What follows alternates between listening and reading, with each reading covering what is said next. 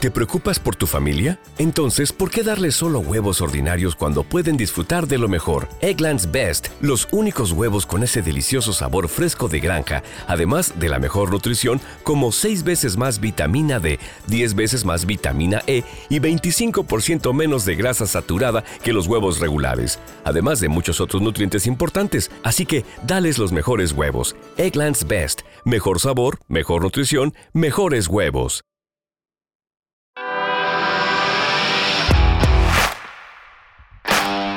Bienvenido a Esto también es política, el podcast que habla tu mismo idioma, con Mario Girón y Miguel Rodríguez.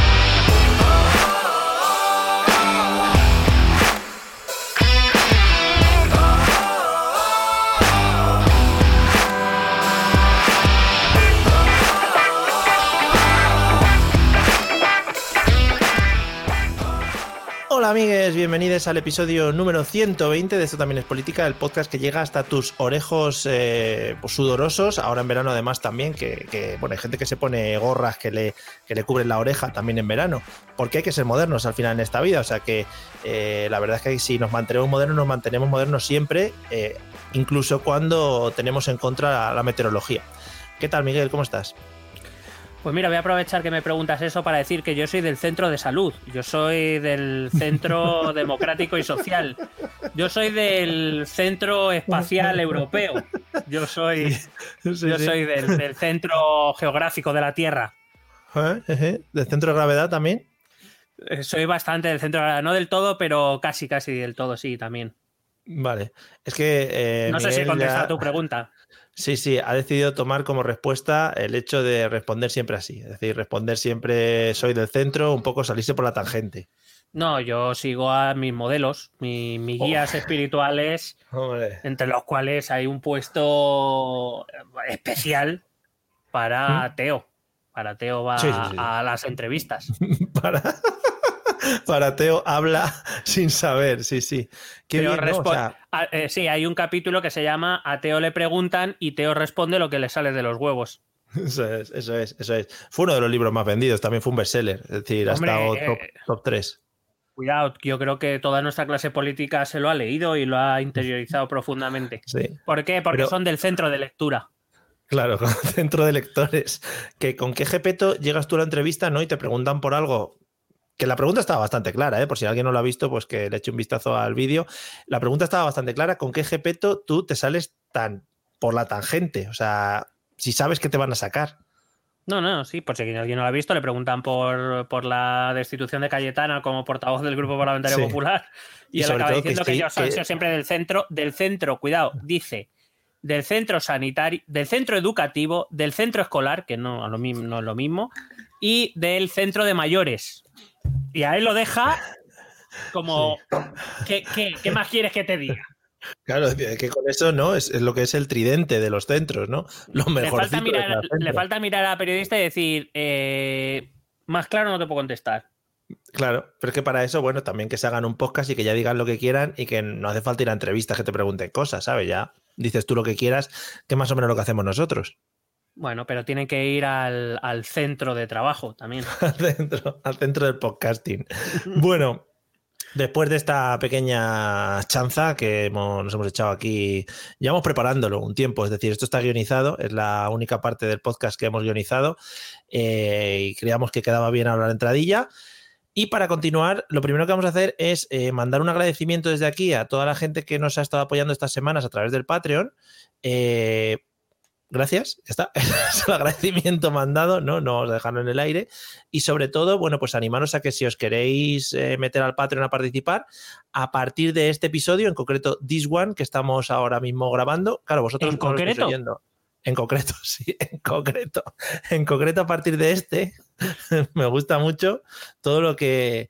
Ahora están haciendo un hilo por Twitter que es eh, modifica el título de una película eh, llaman, poniendo concreta por medio, concreto. Maravilloso. O sea, la concreta de las galaxias. Eh, yo qué sé. Indiana, Indiana Jones y la última concreta. Se me ocurre así. Joder, una batalla, ¿no? En Malasaña, eh, por una tapa en la que solo queda una concreta. Hostia, Joder, sería maravilloso. Pues, cuidado que se han vivido momentos muy tensos, ¿eh? En esas noches de fin de semana. La última concreta, sí. Bueno, lo que iba. agradecer a todo el mundo y sobre todo por deciros eso, que a los que os hagáis Patreon estamos dando la oportunidad ahora de que nos veáis haciendo el, gañán en vivo y en directo a través de YouTube. Así que, pues eso, publicamos el enlace para que se meta gente y así pueda vernos, pues eso, las cagadas, cuando cortamos, cuando eh, hacemos lo que sea, es esas cosas que pasan en directo. Así que os animamos a que paséis por la página web y ahí están los métodos para poder haceros Patreon. Y desde un euro, ya sabéis, si cada español diese un euro. No, yo, nosotros haríamos un concierto en el Santiago Bernabéu y ya está. Y nada más. Concretamente en el centro del campo. como, joder, ahí en el centro del campo, como los de Operación Triunfo, uno, que cantaron ahí una canción del Mundial. Hombre, en el centro de alto rendimiento. Si es que en el fondo todo, todo acaba en el centro. A ver si con tanto centro, tanto centro, vamos a tener por aquí a Albert Rivera de nuevo saltando, que por cierto no se ha vuelto a saber nada de él. El otro día comentaba aquí en Petit Comité Familiar eh, que tampoco se ha hablado de Malú, de su hijo, de todo eso, que también es una cosa que creo que interesa a la población. Hombre, eh, sí, entre el coronavirus, Cataluña y el centro, eh, debería haber un hueco para Malú y su hijo. De todas maneras, eh, Albert Rivera sí que aparece en, Twitter para criticar, bueno, básicamente para criticar todo. Eh, no, y, por supuesto que es lo mismo que hacía cuando estaba en política, o sea que en realidad tampoco está tan lejos. Cobra de otro sitio, lo único, ¿verdad? Efectivamente, bueno, cobra. Eh, bueno, pues nada, pues dicho todo esto, gracias a todos, a los que nos seguís desde hace tiempo y a los nuevos que habéis empezado a seguirnos a través del Patreon. Prometemos ir poniendo alguna cosa más. De ninguna que poníamos a poner alguna tampoco es un gran, gran aumento, o sea que está bastante fácil. Y vamos con el temita de hoy. Eh, por cierto, ya antes de terminar, he estado mirando antes de entrar las estadísticas. sí, será antes de empezar, ¿no? Porque. antes de terminar, mi parafernalia principal. Ah, vale, vale. Eh, antes de empezar, em, he estado mirando las estadísticas que tenemos en Spotify de escuchas y tal, y los tres temas más escuchados son el programa político de Vox, fascismos y, ¿cómo se llama? Fascismos y bueno, no sé cómo se llama, fascismos y, extrema, derecha, extrema derecha y fascismos, sí, el que hablamos del fascismo y tal y tal, y luego el que hablamos de diferencias entre fascismo y extrema derecha. O sea que yo no sé si nos deberíamos replantear y orientar el podcast ya en ese camino de una Perdón, es que has dicho el fascismo dos veces. Me has dejado con la duda de cuál es el tercero. Es que hicimos dos. Uno que era fascismo, y diferencia entre fascismo y extrema derecha, ¿no? Y otro que era fascismo y explicamos el fascismo. Sí, sí. Revísate. Bueno, pues vale. o sea, la extrema derecha es lo que vende, ¿no? Estoy viendo. Sí, por eso te digo, mm, igual debemos reorientarnos ya para tocar directamente ese tema y esas cosas. Bueno, por eso, por eso yo tengo muchas esperanzas en este mm. programa de hoy, no porque vayamos a hablar de fascismo, pero sí porque vamos a recuperar una zona geopolítica que nos dio la gloria, ¿no? Nos hizo dar el salto cualitativo en su momento de, forma completamente inesperada. Sí, sí, sí. Y que desde entonces pues nos ha hecho ganar muchos monises. Sí, por cierto, todos los que no vayáis a escribir en Evox parrafadas de más de cuatro párrafos, las leemos todas, las leemos todas, no os preocupéis, están todas leíditas. ¿eh? Si podéis incluir una cita de la Biblia, os lo agradecemos. bueno, ¿de qué vamos a hablar hoy? Bueno, pues volvemos a la, zona geopolítica, geográfica y geopolítica que más nos encanta a nosotros, que patrocina este podcast, que es Bielorrusia, ¿no? Qué bonito. Hombre, a tope. Estaba pensando chistes con Bielorrusia, pero no se me ha ocurrido. Y también he dicho, bueno, es que seguramente nos escuche una gran cantidad de bielorrusos y se sientan afectados por mis chistes, como suele pasar. y además, probablemente todo lo que contemos sea mentira, entonces no pasa nada. Sí, yo no creo que hayamos tened en, cuenta quién tened en cuenta quién nos paga. Sí, claro, claro, o sea que vamos tirando por ahí. Bueno, pues nada, hablemos de Bielorrusia. Eh, lo que decías, un temita que nos llevó a encumbrarnos como podcast de calidad política. fue, Ucrania, fue Ucrania, pero todo está relacionado con Rusia al fin y al cabo. Y en el que, bueno, nos acusaron de que, claro, no teníamos ni puta idea porque no habíamos, no habíamos viajado nunca a Ucrania, que creo que es indispensable para conocer la historia general. O sea que tú si por ejemplo hablas de los fenicios, te pueden decir, no, es que no, que no estuviste allí, ¿sabes? En persona, no puedes saberlo. Bueno, pero a eso yo respondo, ¿y tú qué sabes si yo estuve o no? Claro, efectivamente, pues a tope con ello. Pues vamos al lío, venga. Bueno, Bielorrusia, que es un país eh, bastante desconocido, podemos decir, en estas latitudes. No es un país que nos haya dado grandes titulares hasta fechas muy recientes. Por lo que eh, diga, por lo que sea, no, nunca has escuchado la frase me voy de vacaciones a Bielorrusia, ¿no? No, aunque eh, yo que conozco a dos personas que han ido a Minsk, que es la capital, me han dicho que es una ciudad muy bonita, muy bonita y muy visitable, solo que si tienes ideas políticas no vayas allí. Eso también me lo han dicho. O sea, Pero ¿cómo si tienes ideas políticas? ¿Que vas gritándolo por la calle o qué? Bueno, vienen a decir un poco que son temas en los cuales si no vas a estar de acuerdo con, Lukashenko, que es el, presidente de, Bielorrusia, pues que tampoco merece la pena hablar de ello tampoco en voz alta. O sea, no porque te vaya a pasar nada, sino porque, digamos, la, la libre expresión o la libertad de expresión política no se usa demasiado por lo que pudiera pasar. Es decir, no es una cosa que haya debates eh, los bares de, estas cosas, porque por lo visto no, se suele llevar. En Minsk, que es la ciudad más grande, todavía algo, pero luego, desde luego, en las zonas rurales y eso. Apañados, apañados están. Vale. Bueno. Eh, Bielorrusia ha saltado a nuestros medios de comunicación tras las elecciones celebradas el pasado 9 de agosto de 2020, voy a aclarar, de 2020 después de Cristo, lo digo por si nos escuchan en otra era o en otro momento, en otra glaciación o lo que sea. Em, se celebraron elecciones en las cuales el presidente eh, Alexander Lukashenko ha sido reelegido por sexta vez presidente de Bielorrusia. Hay que decir que desde que Bielorrusia declarara su independencia, eh, todas las elecciones han sido ganadas curiosamente por Alexander Lukashenko, por lo que fuera. Eso porque lo está haciendo muy bien, ¿no? Supongo. efectivamente, ahora vamos a repasar todo de cómo Bielorrusia debe ser tomado como un país modelo no. vale. Qué pena, con lo que son los bielorrusos para eso. Entonces yo que tengo que hacer un poco de proselitismo y un poco de corporativismo hacia mi gremio, antes de entrar en lo que son las protestas actuales, para entender un poco de dónde vienen, pues eh, te he traído un poco, así una, podemos decir, un resumen histórico muy rápido de lo que es Bielorrusia. Bravo, eso es lo que, eso, es lo que le pone a la gente, ¿eh? Le pone un montón que les hables de historia y, y, madre mía y unas batallas y esas cosas y las guerras.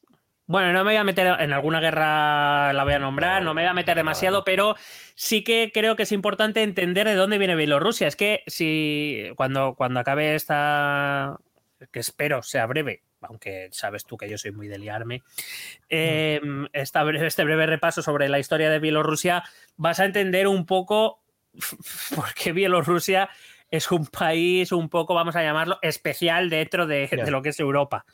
la verdad es que em, está, está guay también porque es lo que decías antes, tenemos poco conocimiento de eso. Yo creo que el conocimiento, lo único que sabemos es por Eurovisión, quizá. Se presentan, ¿no? Eurovisión. Sí, sí, sí. Estoy dudando y todo. Sí, vale. Sí, sí, se presentan. creo que es la única cosa que hacen con Europa. Bien. Em, hay que decir que, de hecho, el, eh, eh, esto te lo traigo a modo curiosidad. Eh, el nombre real del país debería ser Belarus, si lo tradujésemos o lo españolizásemos, no Bielorrusia, porque de hecho eh, ese, es el nombre, por ejemplo, que aparece en inglés, Belarus. No, si fuera Bielorrusia debería aparecer mm, Belarusia o algo. Belarusian, pero nadie conoce como la Rusia. Tiene que ver un poco con su historia. Pero bueno, para nosotros de toda la vida eso es Bielorrusia.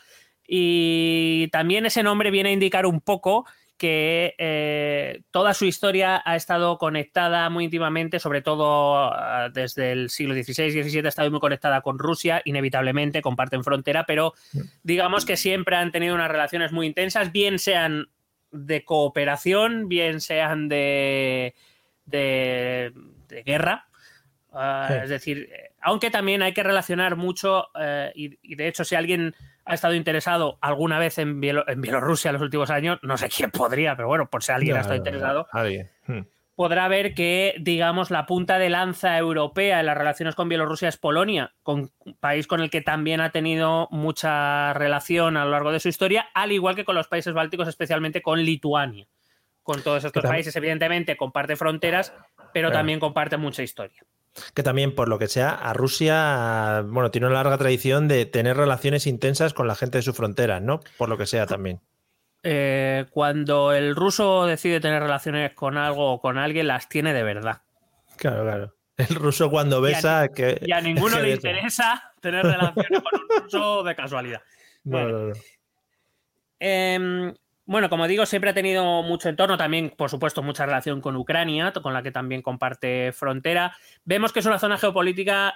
Si alguien, es verdad que, por ejemplo, aquí en España, no, bueno, en general en la Europa occidental se estudia mucho la historia de la Europa occidental y en realidad no conocemos tanto eh, la historia de la Europa oriental más allá de las intervenciones de Rusia a nivel continental, es decir, cuando Rusia interviene en la Primera Guerra Mundial o cuando la Unión Soviética o este tipo de cosas, eh, pero realmente conocemos poco y de hecho yo como profesor de historia reconozco que eh, se trata poco la, historia de la Europa Oriental más, más allá de en algunos eh, momentos concretos.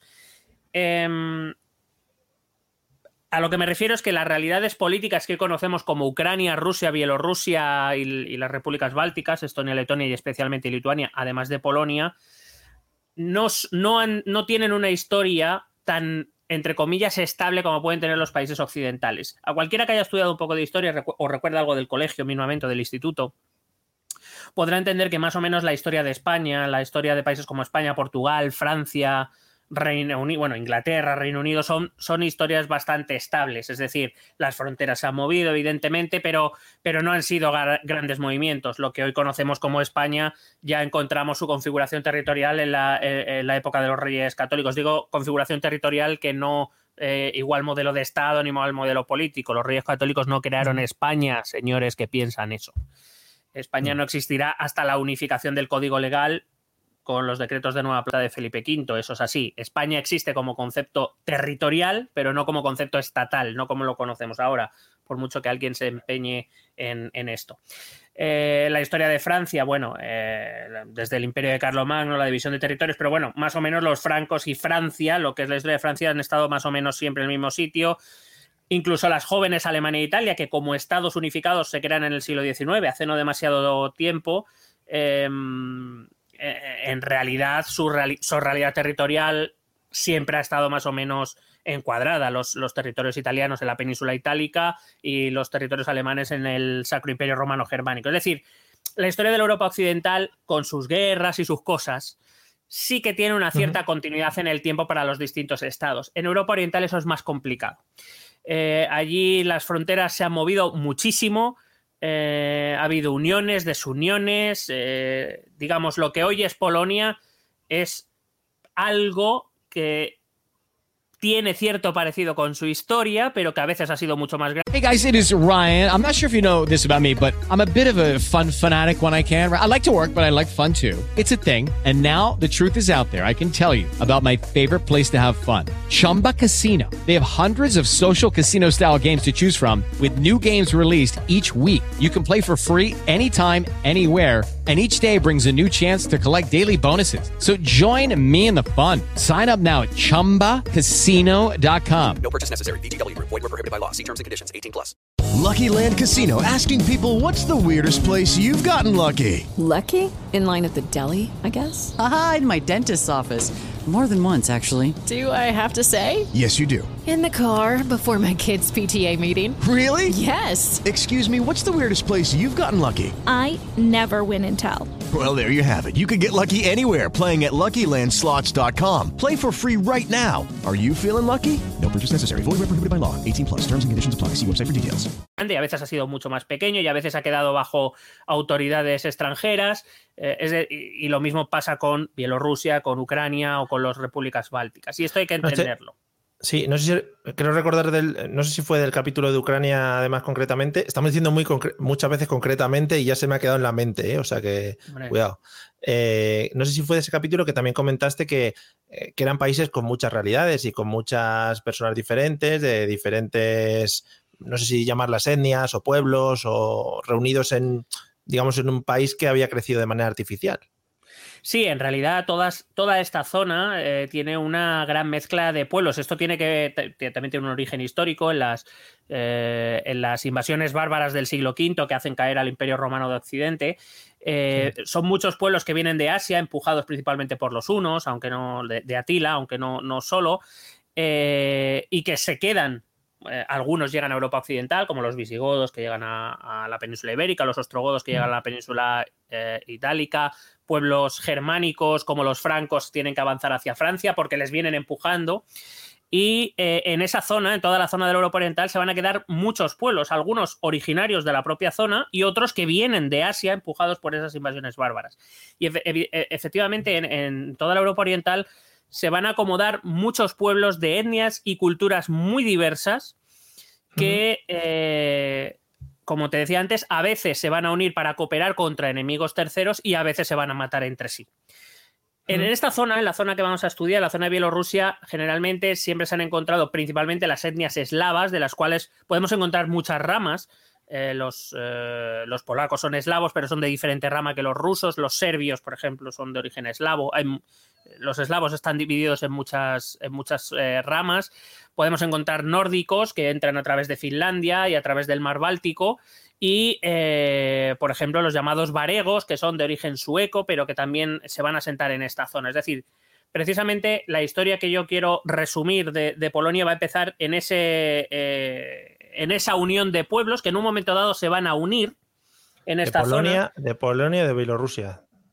De, Bielorrusia, perdón. Ah, vale, vale. De Bielorrusia. igual, hemos cambiado, igual hemos cambiado. No, la zona de Bielorrusia en el siglo IX aparece por primera vez un estado más o menos organizado. Antes, hasta ese momento era un, un jari de pueblos y peganos. En el siglo IX va a aparecer una primera realidad política, vamos a decir, ciertamente estable, que es lo que vamos a conocer como el Rus de Kiev.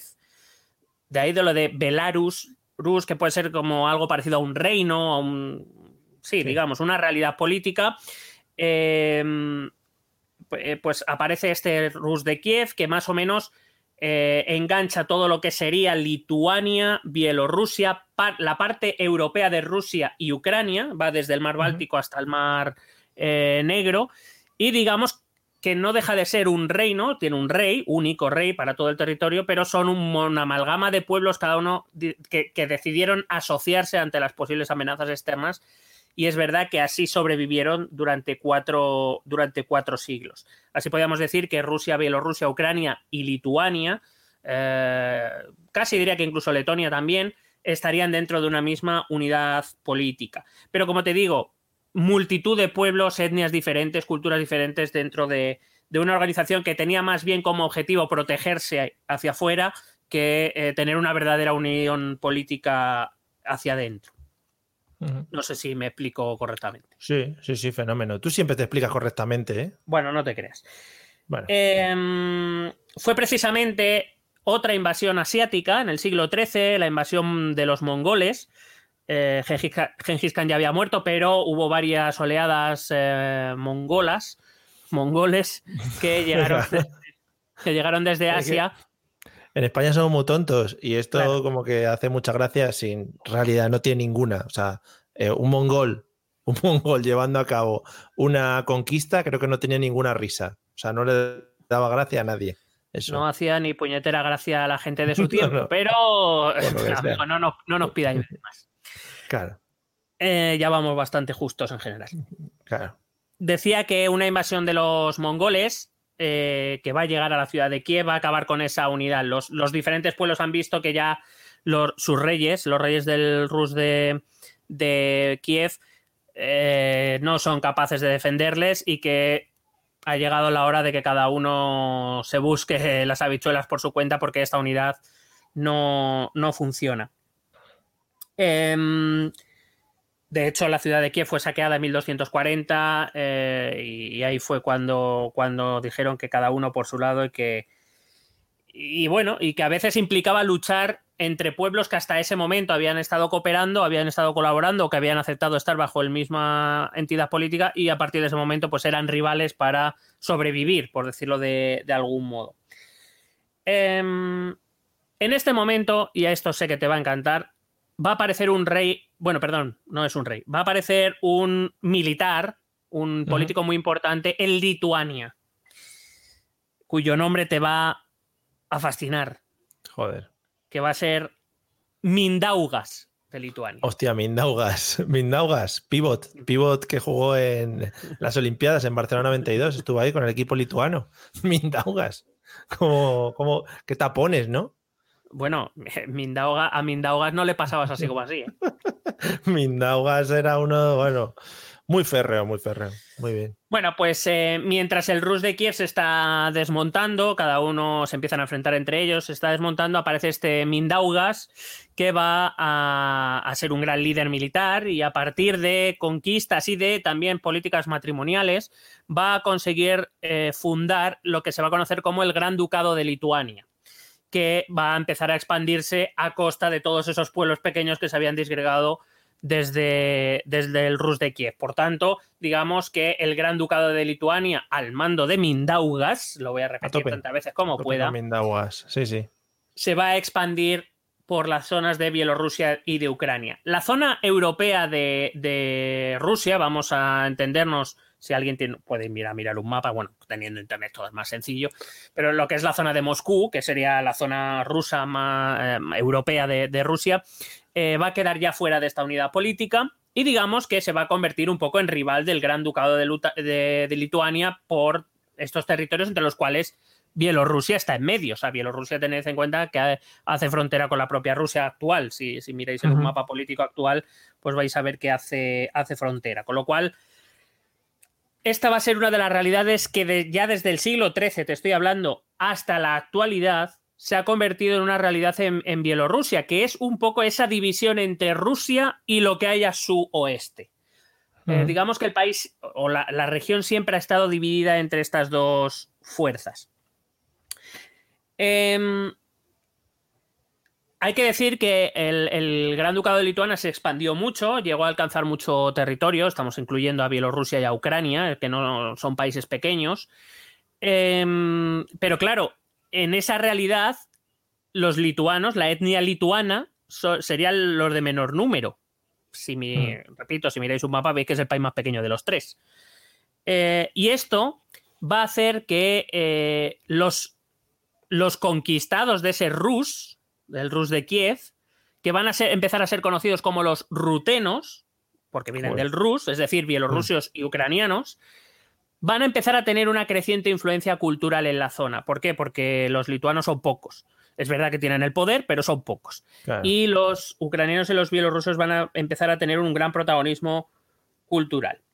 A finales del siglo XV, todavía dentro del Gran Ducado de, de Lituania, el entonces Gran Duque de Lituania, que se llamaba... Ok, round two. Name something that's not boring. laundry? Uh, a book club. Computer solitaire, huh? Ah, oh, sorry, we were looking for Chumba Casino. That's right. ChumbaCasino.com has over 100 casino style games. Join today and play for free for your chance to redeem some serious prizes.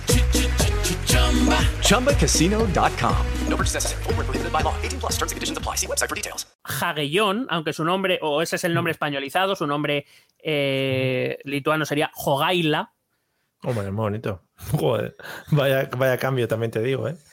Se va a casar con la heredera del rey de Polonia, un rey de Polonia que muere sin eh, hijos varones. Y entonces su heredera es su hija Eduviges. Joder, mucha letra, mm, habrá mucho cirílico por ahí, ¿no? En, las, en los nombres. Mucha letra raruna. Bueno, en realidad el cirílico es una imposición rusa. Ah, vale, vale. Que vendrá después. Pues nada. Eh, Así que tenemos a eh, Jogaila, gran duque de Lituania, que se casa con Eduviges, reina de Polonia. Y digamos que los dos territorios se produce lo que se conoce como una unión dinástica. Cuidado que una unión dinástica no es una unión de reinos, es decir, el Gran Ducado sigue siendo el Gran Ducado y el Reino de Polonia sigue siendo el, gran reino, eh, eh, sigue siendo el Reino de Polonia. Pero es verdad que tenían al mismo rey, tenían o al mismo mandatario. Es lo mismo que ocurrió con los reyes católicos que esa es la razón por la que los reyes católicos no fundaron España. Cuando Isabel y Fernando se casaron, eh, Aragón siguió siendo Aragón y, Castilla siguió siendo Castilla, por mucho que estuvieran casados y que Carlos I gobernara sobre, los dos, sobre las dos coronas. Sí. Y por eso la llamamos monarquía hispánica, no España. España, repito, era un concepto geográfico. Bueno, volviendo al este, eh, te, veo, te, veo, muy reivindicativo de la Unión de España en el episodio de hoy también. ¿eh? Bueno, te he de decir que como profe es una de mis grandes luchas con mis alumnos, que entiendan que España era un concepto geográfico que viene de la Hispania romana, pero que no se concibió como, digo porque incluso hay políticos que afirman claramente que España es un gran país, es un gran estado, el estado más antiguo de Europa desde los reyes católicos, tremenda gilipollez. Eh, más que nada porque Aragón siguió siendo Aragón con sus leyes, sus usos y sus costumbres y Castilla también hasta que llegó Fernando Felipe V, perdón, el primer Borbón y dijo a partir de ahora todos igual a tomar por culo. Claro. Porque venía de la tradición francesa donde había un rey, su abuelo Luis, Luis XIV, que a ver, cualquiera le decía que, no, vamos, esto es un que tema también te digo, en otro podcast. Efectivamente, que en este curso, como vas a poder insultar a tus alumnos debajo de la mascarilla, te vas a poder también aliviar un poco. Estoy pensando comprarme un micro de estos, a ver si lo puedo meter y, y ir grabándolo. Ir grabándolo para luego recordarlo con el tiempo, lo que yo decía. Payasos. Bueno. Bueno, así que se produce esta unión dinástica que va a durar hasta el siglo XVI, cuando aparezca la llamada Guerra Livonia. Livonia es una región que hoy ocuparía Estonia y Letonia. ¿Vale? ¿Y quién se estaba pegando por esos, por esos territorios? Se estaban pegando principalmente Rusia y, eh, y el Gran Ducado de Lituania. Claro, ¿qué pasaba? Que los nobles polacos decían, hombre, vamos a ver, vale que el rey, el gran duque y el rey de Polonia son la misma persona, pero el gran ducado es una cosa y Polonia es otra. Si tú quieres que yo te ayude, porque al fin y al cabo todavía la nobleza pintaba algo, si tú quieres que yo te ayude, vamos a tener, me vas a tener que ofrecer algo, algo jugoso para que yo vaya en tu ayuda y te, eh, ayude contra los rusos. No sé si lo hemos comentado en alguna ocasión, pero el interés de Rusia por estas zonas eh, es para mantenerse un colchón ahí contra con Europa Occidental, es decir, para tener ahí una especie de doble frontera?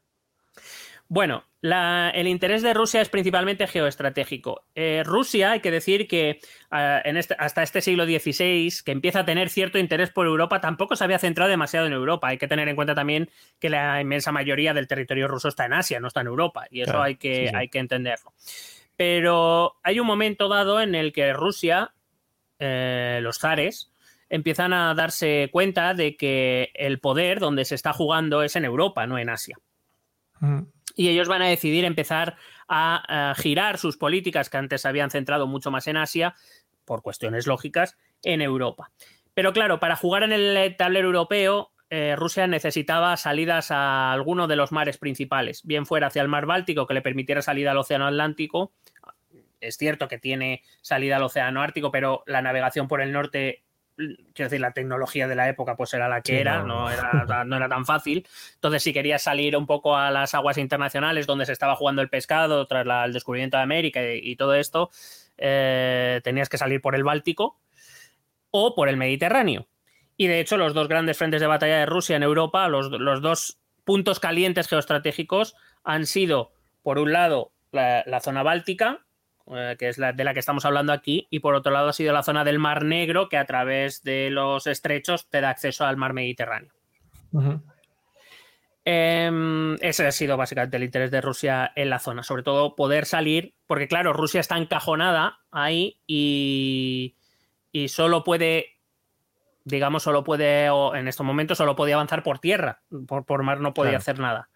Mientras que los, las grandes potencias europeas, que en esta época del siglo XVI pues son la monarquía hispánica, os, empieza a serlo ya Inglaterra, Francia, tienen salida al océano y, cierta facilidad para, por ejemplo, eh, vamos a ver que eh, Reino Unido, Gran Bretaña va a tener mucho interés hasta que, por ejemplo, eh, nos conquista Menorca, aunque esta no la devolvió, o se queda con Gibraltar precisamente para tener un control al acceso al Mediterráneo. Eh, la monarquía hispánica o España tiene acceso natural al Mediterráneo, igual que Francia, igual que, la Italia del siglo XIX. Es decir, eh, Turquía, el Imperio Otomano, tiene salida al Mediterráneo también. Donde se están jugando las cosas en el Mediterráneo y en el Atlántico, y Rusia no tiene salidas naturales, las tiene que conseguir. Bueno, te decía que entonces los, polacos dicen que si quieren eh, que, les ayuden a los lituanos en contra de los rusos en esta guerra Livonia, les van a tener que dar algo. Y lo que hacen es dejan de ser una unión dinástica, es decir, que el mismo rey gobierne a dos reinos independientes y van a crear una especie de Estado común llamado eh, la República de las Dos Naciones, donde digamos que los eh, nobles polacos van a alcanzar mayores cuotas de poder y de riqueza eh, gracias a, que Polonia, a que, perdón, Lituania tiene que cederlos, porque si no se quedan solos ante Rusia, y no es el tema. Bueno, la, realidad es que eh, es una unión bastante artificial. Hay que tener en cuenta que los lituanos son ortodoxos, son de religión ortodoxa. Estamos hablando de una época en la que la, religión era un elemento fundamental de la, cultura y, por tanto, de las relaciones internacionales. Y los polacos eran católicos. Aún así, fueron capaces de llegar a un acuerdo.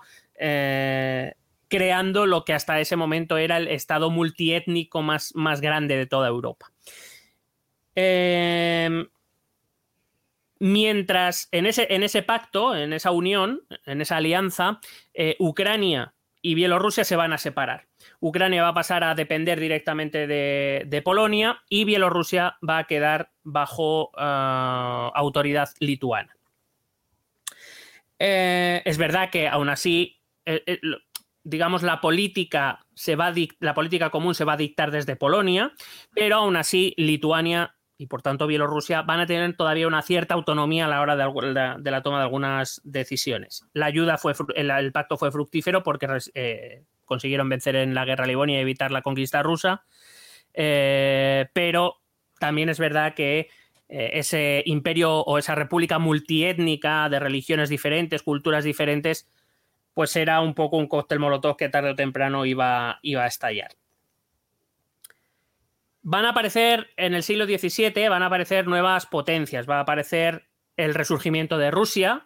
Rusia, como te he dicho, va a empezar a poner toda la carne en el asador en Europa, va a dejar un poco apartado a Asia. Va a aparecer Transilvania, con el conde Drácula al frente. Bueno, Transilvania, lo que es el origen de la Rumanía actual, eh, se va a empezar a convertir en potencia regional. Así no nos toman en serio, Mario. Ojalá, molaría el conde Drácula y su ejército de zombies, ¿no? Que solo atacan por la noche. Bueno, una movida, una movida porque te cargas al final toda, toda la, eh, la... Lucky Land Casino, asking people what's the weirdest place you've gotten lucky. Lucky? In line at the deli, I guess. Aha, in my dentist's office. More than once, actually. Do I have to say? Yes, you do. In the car before my kids' PTA meeting. Really? Yes. Excuse me, what's the weirdest place you've gotten lucky? I never win and tell. Well, there you have it. You can get lucky anywhere playing at LuckyLandSlots.com. Play for free right now. Are you feeling lucky? No purchase necessary. Void where prohibited by law. 18 plus. Terms and conditions apply. See website for details. With the Lucky Land Slots, you can get lucky just about anywhere. This is your captain speaking. Uh, we've got clear runway and the weather's fine, but we're just going to circle up here a while and uh, get lucky. No, no, nothing like that. It's just these cash prizes add up quick. So I suggest you sit back, keep your tray table upright, and start getting lucky. Play for free at LuckyLandSlots.com. Are you feeling lucky? No purchase necessary. Void where prohibited by law. 18 plus terms and conditions apply. See website for details. Las, las tácticas militares ya estaban orientadas hacia unos temas y tal. Eso. Hay que decir que las, las empalizadas de, de, los enemigos tenían cabezas de ajos todas en la. Claro, claro. claro. Bueno, aparecen otras potencias como Brandeburgo o Prusia, en la zona de lo que hoy sería Alemania, o la, en la zona oriental de Alemania, Suecia, que también es una potencia en este, en este momento, es uno de los grandes vencedores de la Guerra de los 30 años junto con Francia. Eh, entonces, digamos que eh, Polonia, eh, la República de las Dos Naciones, se queda como epicentro, se queda en el centro de muchas potencias que están creciendo a su alrededor y que evidentemente si quieren crecer lo van a tener que hacer a costa de los demás, entre mm. ellos de la propia República de las Dos Naciones. hay que decir que eh, ante estas amenazas, en Ucrania, por ejemplo, van a surgir algunas revueltas de población rusófila, es decir, hay que tener en cuenta que en, en, Ucrania una parte de la población es de origen ruso, al igual que en Bielorrusia. No toda la población es de origen ruso, pero una parte sí. Digamos que esta parte de la población se va a levantar, va a pedir ayuda al zar para que intervenga. Vamos, yo creo que Rusia siempre tiene el mismo modus operandi, levanta a la parte de la población propia o de la población de origen ruso y así ellos aprovechan y dicen, ya tenemos excusa para meter al ejército aquí. Mm, estamos en 2020 y lo sigue haciendo de la misma manera. Sí, sí. Bueno, eh, Suecia, por ejemplo, intentó conquistar el Gran Ducado de Lituania y el hecho de que, evidentemente, aunque no son lo mismo, sí que hay una mayor cercanía, vamos a decir, cultural, histórica, eh, étnica incluso con Rusia, pues van a hacer que también estas partes, eh, digamos, se pongan al lado de Rusia que no de Suecia, que son algo completamente diferente. Además hay que recordar que, Suecia es protestante, es que ya ni, ni es católica como los polacos, ni es ortodoxa como los rusos. Eh, es protestante y entonces esto ya es un Harry que no lo quiere nadie. En cualquier caso, Bielorrusia, hay que entender que ya desde esta época es el centro, el centro de prácticamente todos los conflictos que hay en la zona porque tiene a Rusia a un lado y a todos los demás al otro. Y como Rusia se va a meter con todos, pues, pues siempre pilla en medio. De hecho, para que te hagas una idea. Dime, dime. No, por la parte occidental también había interés en expandirse hacia Rusia. O lo dejaban un poco ahí, oye, mira, con esto ya tenemos suficiente. ¿Cómo? ¿Por parte de? Por la parte occidental, digo, por los países que tenía Bielorrusia por el occidente, todos los que has comentado, de las nuevas potencias que se estaban gestando. Bueno, en principio Rusia no era el objetivo, el objetivo eran las salidas al Báltico, eh, que es lo que da en, esto, en estos momentos, es lo que da riqueza a la zona. Y estaba claro que uno de los objetivos de Rusia era alcanzar esa salida y hacer, eh, permitir, para que nos entendamos, permitir que Rusia salga al Báltico, le da acceso a toda la Europa nórdica, por hablar de Suecia, pero también al Sacro Imperio Romano Germánico, o, a cualquier lado que quiera. Y si, se pone, pues llega a Reino Unido, a Inglaterra. Vaya, en esta época. O sea que la salida al Báltico es, es importante. Y hay que recordar que Rusia, siendo un país que tradicionalmente siempre ha estado más atrasado económica y tecnológicamente respecto al resto de países europeos, especialmente los occidentales, no hay que olvidar que es que es un país inmenso con mucha gente y que sus gobernantes tradicionalmente han dicho, tengo carnaza aquí para quemar, la que quieras. O sea, que no tengo problema. Ya, ya. Eh, para que te hagas una idea, en estas guerras de las que te estoy hablando del siglo XVII, Bielorrusia llegó a perder el 50% de su población, eh, la zona quedó completamente asolada y el problema es que no va a ser la única vez. Lo digo para que vayamos entendiendo un poco la confección de lo que es Bielorrusia, que es una, región, si, hablamos estrictamente de manera geográfica, es una región que ha sufrido muchísimo. Eh, que apenas ha estado bien a lo largo de su historia. O sea, eh, es, increíble. Y, el episodio que estamos viendo ahora y que pasaremos a explicar en unos minutos tiene mucho que ver con eso, en que es una zona eh, que, geográficamente ha pillado siempre en el centro de todos los conflictos. Claro, tampoco es un núcleo, digamos, de recursos impresionante, sino que al final es más campo de batalla para que los otros estén pegando. Puede ser. Correcto, es una, es una zona bueno, vamos a ver que la, creación del primer estado de Bielorrusia en sí mismo va a ser precisamente para crear un territorio que estuviera libre de disputas, teóricamente, aunque nunca lo va a estar, eh, digamos, en eso que en geopolítica se llama un estado tapón, es decir, un estado que se crea, que se pone en medio de dos que se quieren hostiar, para, eh, para que, digamos, mm, a ver si me entiendes, tú y yo, si tú y yo tenemos tensiones y nuestras fronteras están pegadas, pues vamos, estamos contando las horas hasta el día en que tú me des una excusa o yo te doy una excusa para liarnos otra vez. Eh, en geopolítica, en la edad contemporánea, una de las cosas que más se suele hacer, o que se hizo en su momento, ahora ya no, evidentemente, eh, fue crear el llamado estado tapón, que es crear un estado entre tú y yo, de tal manera que tú y yo no estamos confrontando directamente, y eso en teoría va a hacer más difícil que haya un conflicto entre tú y yo.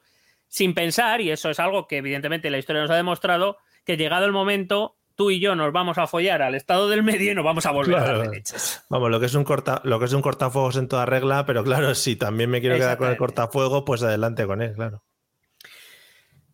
Claro, entonces, eh, esta República de las Dos Naciones que queda completamente debilitada, arruinada, especialmente la zona de Bielorrusia, pero no solo, la zona de Lituania también queda casi completamente arrasada, va a hacer que la, eh, la propia Rusia eh, que repito, es un país enormemente grande y, aunque sufra una derrota en Occidente, tiene el 80% del resto del país para hacerla recuperar, porque tiene recursos, porque tiene población, porque tiene eh, una capacidad que otros territorios no tienen. Quiero decir, si a Bielorrusia eh, le, destruyes Bielorrusia, no tiene más. A Rusia le, destruyes la parte europea y le queda toda la asiática para, para partir de recuperar. Entonces, en, este siglo XVIII, a finales del siglo XVIII, eh, va a haber tres potencias que van a decidir repartirse esa zona, esa zona que, ha quedado completamente devastada, que son Rusia por un lado, Austria, el imperio austrohúngaro por el otro, y Prusia, el germen de lo que será Alemania en el siglo XIX, eh, eh, por otro lado. Y entre estos tres deciden, bueno, vamos a repartir la zona entre nosotros tres. Así se queda. Todo lo que era el ducado de Lituania, Bielorrusia incluida, va a quedar en manos rusas. Y es aquí cuando empieza un proceso mm, que llamamos, en, historia, en historiografía llamamos de rusificación. Eh, todo el mundo, hay mucha gente. Qué, nombre, qué nombre más bien traído, ¿no? También te digo, no ni dos vueltas. Coherencia. Em, hay mucha gente que cree que la, historia de imposición o la tal empieza con la Unión Soviética y en realidad Rusia intentó imponer sus valores culturales mucho tiempo antes, no es de ahora, ¿vale? Em, hay que decir que Bielorrusia existió brevemente como algo independiente bajo Napoleón, cuando Napoleón decide ir a invadir Rusia, a quien se le ocurre, también te digo, pero bueno. esto. Mismo error que cometerá el Bigotitos eh, un siglo después. Em, Bielorrusia existe brevemente, eh, pero Bielorrusia, para que nos entendamos, va a empezar a formar parte del Imperio ruso. Eh, la política de los zares respecto a Bielorrusia, o sea, fíjate ya lo, que es lo que es Bielorrusia, el origen de Bielorrusia, es que ha vivido una historia tormentosa como pocas. Bueno, en este siglo XIX ya, la, política de los zares respecto a Bielorrusia va a ser clara. Hay que eliminar cualquier resto de cultura polaca. Evidentemente, Bielorrusia se había visto afectado por, o, influida por la cultura polaca, por esa república de las dos naciones, donde Polonia tenía un poco el mando político. Y eh, hay que empezar a dar importancia a lo ruso. Nadie se ocupa de lo bielorruso, eso da igual. Claro, hombre. Vamos a quitar lo polaco para poner lo ruso. Toda la clase dirigente fue sustituida, por decirlo finamente. Amablemente, sí. Fue, sustituida por, por, rusófilos, por gente próxima al, régimen del zar. Eh, repito, dentro de Bielorrusia hay un porcentaje de población de origen ruso que va a aumentar eh, conforme con el tiempo. Eh, y digamos que, por decirlo de algún modo, cambiamos una cultura dominante, la polaca, por otra, la rusa. Sin embargo, el siglo XIX es la época del nacimiento de los nacionalismos. Esto lo hemos hablado en varios de nuestros programas. Y claro, los bielorrusos se empiezan a dar cuenta que es verdad, ellos no eran polacos, la cultura polaca, católica, era diferente a la que ellos profesaban, pero que los rusos, aun pareciéndose más, tampoco es exactamente lo que ellos son. Empieza a surgir un, un pequeño, un débil nacionalismo bielorruso eh, que, va a intentar, va a intentar eh, abrirse paso a través de las políticas del zar. ¿Crees que tendrán éxito? Mm, no creo. Eh, es que según lo has contado, me, imagino en plan reuniones de pobres campesinos, ¿no? Diciendo, oye, pues igual, si nos venimos un poquito arriba, ¿no? Y nos juntamos todos. Y siempre alguno diciendo, no, mira, que esto no, y cállate, tonto, no sé qué, tú no sabes. Y con poca fuerza, ¿no? Hay que decir que en general la clase campesina eh, ha llegado a un momento que valora mucho más la tranquilidad. De hecho, una de las razones por las que Lukashenko, el, actual presidente barra dictador, em, se ha mantenido tanto tiempo es porque precisamente trae una cierta estabilidad. Esto es algo que siempre traen las, las dictaduras. En cierta manera, traen algo de estabilidad y eso hace que, mira, mucha gente dice claro, sí, simplemente con lo que te estoy contando y lo que me falta por contarte que, que, las cosas van a ir mejorando, llega un momento en que buena parte de la clase rural bielorrusa va a decir, mira, lo que sea, lo que sea, pero no me traigáis más mierda ya porque no puedo. Claro. Bueno. Claro, claro. Eh, eh, ese débil nacionalismo va a surgir principalmente en, la, en la, escasa, en la pequeñísima élite cultural que hay en, en las ciudades más importantes de Bielorrusia y evidentemente no va a triunfar. Rusia va, el, régimen zarista va a imponer una censura terrible contra cualquier manifestación cultural bielorrusa porque es entendida como antizarista o antirrusa. Y eso no se puede permitir. No vayamos ahora. Eh, eh, no es la primera, bueno, perdón, sí va a ser la primera en este llamado nacionalismo, en este cierto nacionalismo que va a ocurrir, pero no va a ser la última. Le va a pasar también varias veces en el siglo XX. Eh, cuando llega al, trono de Rusia el zar Alejandro III, ah, estamos hablando del tercer, segundo tercio del, siglo XIX, Alejandro III va a iniciar las primeras políticas de industrialización, tanto en Rusia como en todos sus territorios, que eso incluía inevitablemente a Bielorrusia.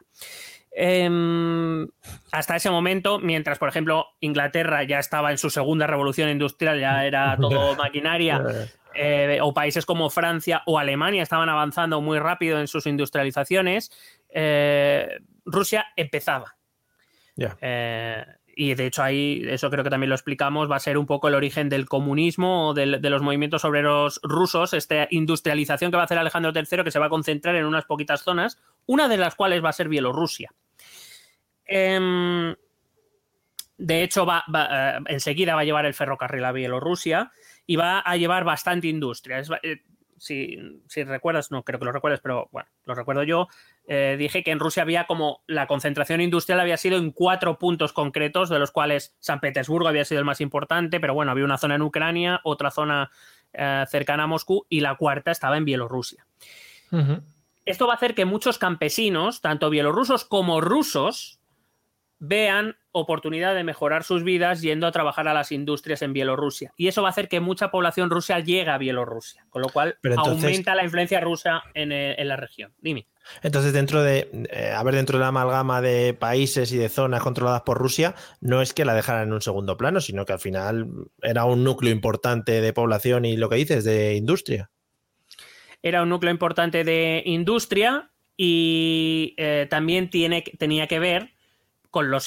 Fíjate que de las cuatro zonas que te he dicho industrializadas, las cuatro están en la parte europea, ninguna está en la zona asiática. Se llevarán las industrias ahí cuando empiece la Primera Guerra Mundial, porque evidentemente eso, la zona va a volver a quedar como un solar. Pero, eh, claro, le interesaba porque donde Rusia estaba disputando el poder, como te he dicho antes, donde había volcado todas sus políticas internacionales, ya era en Europa. De Asia no es que se hubiera olvidado, pero tampoco era su principal interés. Y necesitaba que su industria pesada, viene el ferrocarril, todo el transporte y demás, pero también viene la industria armamentística y militar, necesitaba que estuviera en, Occidente, en su Occidente, que es nuestro, nuestra Europa Oriental. imagínate las machine guns viajando por toda Rusia para llegar al frente occidental. Tú imagínate ahí. Imagínate, creado una. Bueno, es verdad que va a crear otros centros eh, justo en el otro lado, en la zona pegada a pues Japón, porque Rusia y Japón también se van a pegar bastante. Por si acaso, sí. Pero todo lo que es el medio pues no. O sea, crearon el transiberiano, pero, ah. pero para llevar presos. Pero... Ahí, bueno, ahí atacan con osos directamente. Claro. Bueno, pues en esta situación va, pues primero va a estar la revolución de 1905, que no va a tener éxito, el zar va a resistir, pero eh, la situación se va a ir tensando cada vez más eh, en Rusia, en Rusia y en toda Europa. En el año 1914 estalla la Primera Guerra Mundial, en la cual Rusia es participante, entra eh, aliada con eh, Reino Unido y con Francia en contra del imperio alemán, del imperio otomano o imperio turco y el imperio austrohúngaro. Y evidentemente los intereses de rusos y alemanes y austrohúngaros, por otro lado, recuerda que esa zona se la habían dividido los tres, mm. pues están ahí. ¿Qué pasa? A ver quién la, y es a ver quién la tiene más larga. Pero claro, ese tipo de divisiones al final sí, bueno, tú quedas, te divides la zona, pero una vez ya dividida, pues intentas también quedarte con la parte de los demás, o cómo va el asunto. Bueno, claro, evidentemente eh, echar la frontera un poco más para allá, el, echar un poco la, linde, un poco más para allá, pues mejor. Eso en los pueblos pasa, ¿eh? En los pueblos pasa. En los pueblos se lanza la linde y luego con el, con el pie todos los días vas empujando un poquito la piedra para coger un poco más. Eso, vamos. Claro. Entonces, pues eh, la Primera Guerra Mundial hace que estos, eh, pues, Rusia por un lado y el Imperio Alemán y el Imperio Austrohúngaro por otro, pues empiecen a dirimir sus disputas por el control del territorio con machine guns y con Bueno, las machine guns mm, no sé si estaban muy desarrolladas, pero bueno, sus, con sus bullets, con sus bullets y sus cosas. Estaría guapo el primer día que le llegan a un militar y le dicen, mira, te vamos a cambiar la escopetilla hasta que me llevas y te damos una, una machine gun automática que ya verás, esto mata a enemigos que no veas. Bueno, uno de los lugares principales del frente entre principalmente el Imperio Alemán y el Imperio Ruso fue Bielorrusia.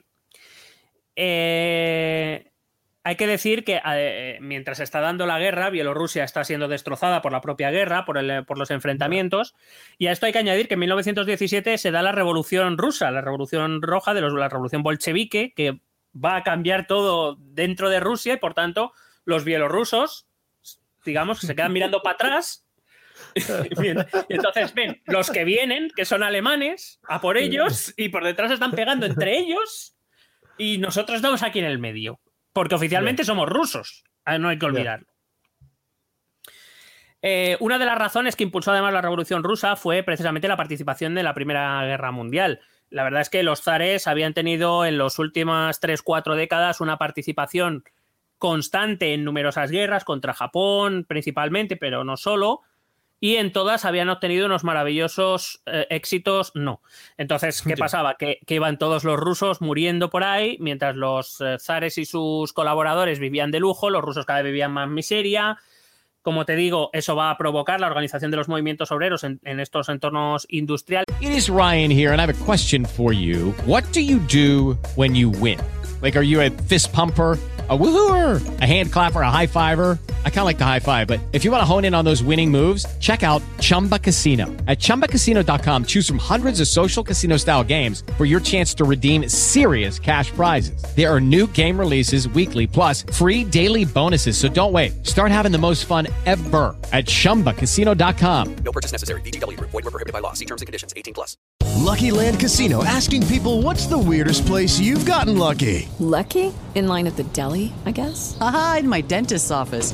More than once, actually. Do I have to say? Yes, you do. In the car before my kids' PTA meeting. Really? Yes. Excuse me, what's the weirdest place you've gotten lucky? I never win and tell. Well, there you have it. You can get lucky anywhere playing at LuckyLandSlots.com. Play for free right now. Are you feeling lucky? No purchase necessary. Void where prohibited by law. 18 plus. Terms and conditions apply. See website for details.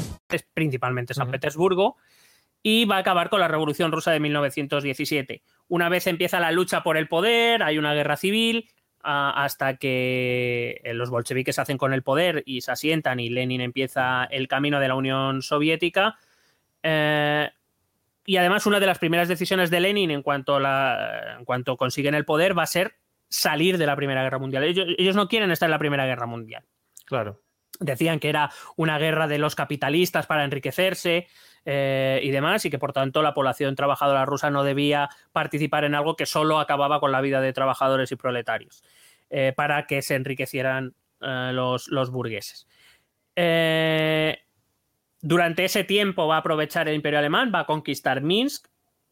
Sorprendentemente, el imperio alemán es el imperio alemán, todavía es el segundo Reich, no es el tercero. El tercero ahora voy al tercero. El segundo Reich va a ser una, una, los pocos meses que estuvo, estuvo apenas unas semanas, pero decretó políticas favorables para la recuperación de la cultura bielorrusa, evidentemente para eliminar la influencia rusa, no es gratuito, no es que oh, me he enamorado del bielorruso. ya. Eh, pero digamos que por primera vez en Bielorrusia empieza a haber una posibilidad, se vislumbra una posibilidad de que quizá su futuro por fin pueda ser suyo, porque hasta ahora hemos visto que en ningún momento ha sido, ha sido suyo. Como te digo, van a ser unas pocas semanas, porque al poco se va a firmar la paz de Brest-Litovsk, por la cual eh, Rusia, la Unión Soviética, va a abandonar la guerra. Y eso sí, ese pacto va a permitir la creación de los estados tapón que te decía. Va a crear a lo largo de toda la frontera con Austria-Hungría y con Alemania, va a crear una serie de estados tapón que se van a interponer entre Rusia y estos dos, eh, estos dos estados.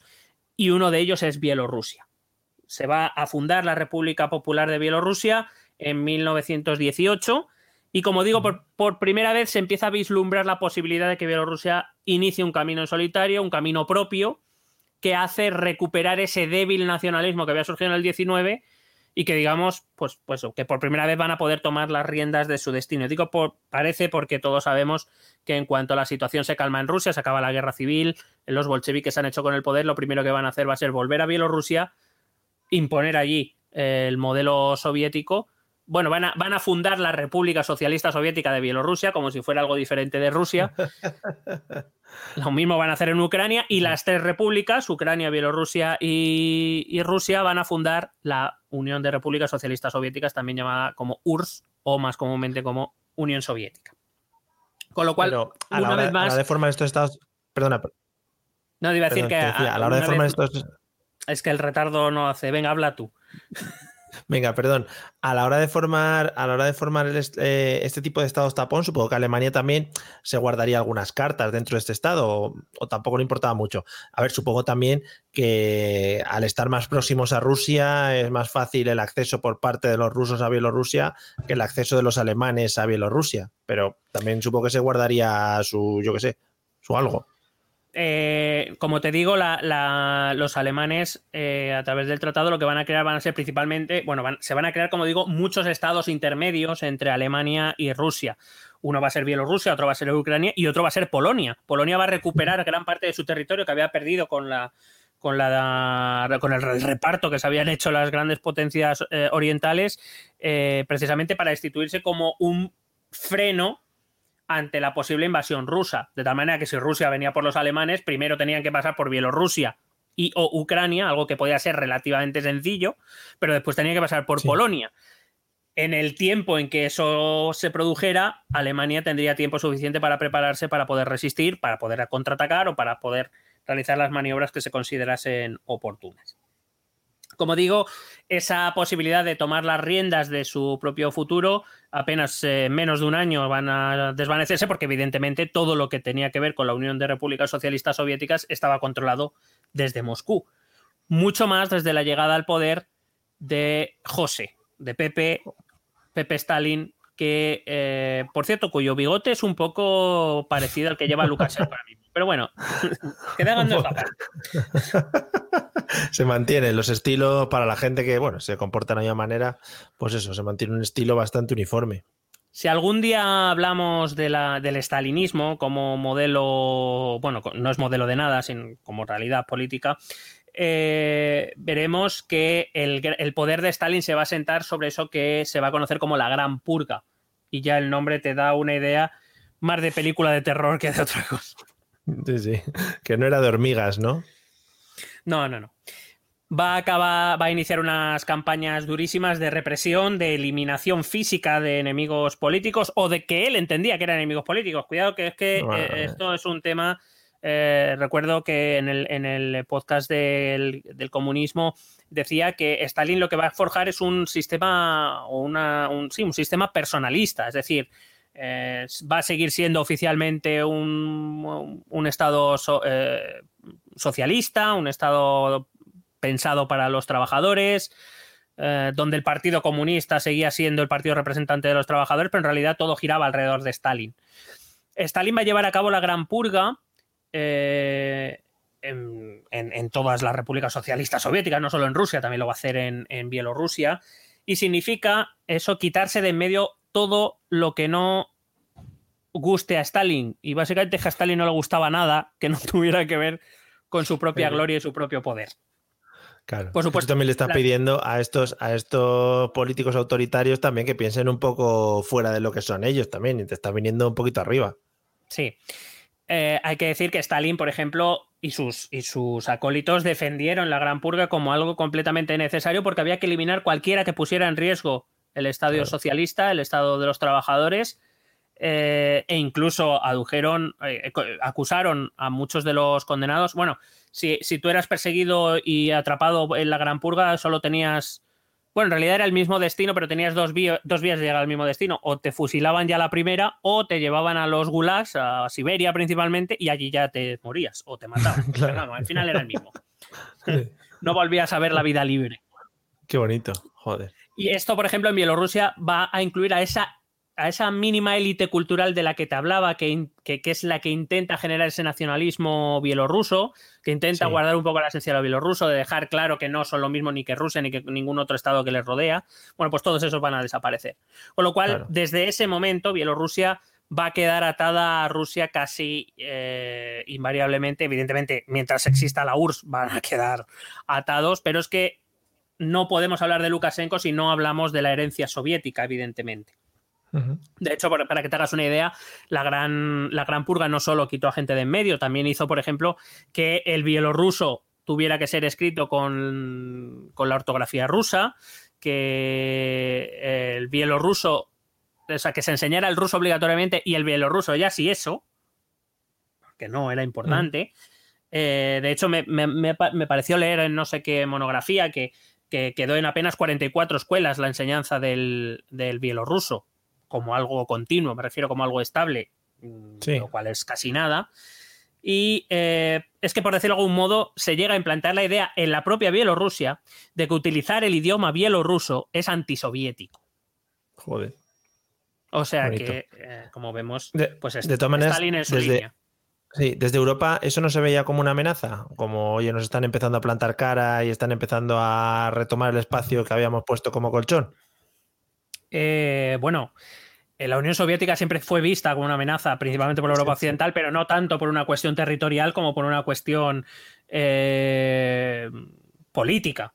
los estados liberales se vieron amenazados por la aparición de un sistema que no era liberal y que aparentemente tenía contentos a los trabajadores. Y ten en cuenta que en los años 20, principalmente a partir del crack del 29 y la Gran Depresión de los años 30, buena parte de la población europea, de, de las clases más populares, empezaron a ver con muy buenos ojos eh, los... Em, digamos, o, empezaron a ver con simpatía el movimiento ruso. De aquí, eh, en España, por ejemplo, en 1931 se proclama la Segunda República y el Partido Socialista va a ganar la alcaldía en muchas grandes ciudades y va a ser parte importante del, gobierno, va a ganar muchos diputados. Es decir, eh, los movimientos obreros o los partidos socialistas eh, y comunistas creados a raíz de la revolución van a ganar muchas simpatías en Europa Occidental pero eh, ten en cuenta que es en la misma época en la que en la Europa Occidental están apareciendo los fascismos. Eh, está apareciendo, ha aparecido ya Mussolini en Italia, pero está apareciendo Hitler, está apareciendo los, los partidos fascistas en España a través de la Falange o en otros países como Noruega. Es decir, eh, en ese momento bastantes problemas tenían los propios estados occidentales como para preocuparse por algo que estaba pasando en Rusia o que no que nos les preocupara, preocuparles les preocupaba, pero no, no, estaban en condiciones de intervenir de ninguna manera porque bastante tenían con lo que estaban viviendo en sus propios territorios. Ya, ya. Hmm. Llegamos así a 1939. 1939, eh, es cierto, está documentado históricamente que mientras Hitler crecía en poder en la Europa central, Stalin empezó a ver con mucho recelo la figura de, Hitler y que intentó mantener contactos con Francia y con Reino Unido para intentar formar una coalición que eh, detuviera, que le parase los pies a Hitler. Eh, es cierto, como te digo, por, por, dos razones, eso no va a ocurrir. Principalmente porque Gran Bretaña no quería ver ni en pintura a la Unión Soviética, eso de aliarse con comunistas estaba muy mal visto, y más en un país anglosajón, quiero decir, lo, podemos seguir viendo a día de hoy, donde a cualquiera que diga sanidad para más gente ya es comunista, ¿no? Sí, sí, sí. Eh, pues eh, eh, en, el Reino Unido de la época pasaba igual y además estamos en la época de la, de la política de apaciguamiento que había llevado Chamberlain con Hitler, dejándole conquistar cosas, pero, pero que parara ya. Y Hitler decía sí, sí, sí, y luego volvió a conquistar otra cosa. Bueno, llegó un momento en que estaba claro que Hitler ya estaba en disposición de iniciar la guerra. Y además, todas las expansiones eh, de Hitler habían sido, excepto la de Austria hacia el sur, el resto habían sido hacia Oriente. Y todo el mundo tenía claro, bueno, hacia, hacia la Europa Oriental, Checoslovaquia principalmente. Eh, pero todos tenían muy claro que el siguiente movimiento de Alemania iba a ser Polonia. Tras la Primera Guerra Mundial, la Prusia Oriental eh, quedó dividida del resto de Alemania por lo que se conoce como el corredor de Danzig. Se le concedió una lengua de terreno a Polonia que dejó una parte de Alemania separada de la otra. Estaba claro que Hitler llegaría un momento en que iría por eso y ya aprovechando pues eh, con, otros territorios polacos. Y eso sí era una amenaza para la Unión Soviética, porque Hitler sí tenía intenciones de expandirse hacia, hacia allí.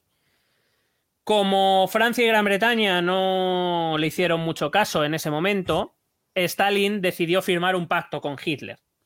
El, conocido como pacto Molotov-Von Ribbentrop, que lleva los dos nombres de los ministros de Asuntos Exteriores, Von Ribbentrop el alemán, Molotov el ruso, obviamente, eh, decidieron firmar un pacto de no agresión.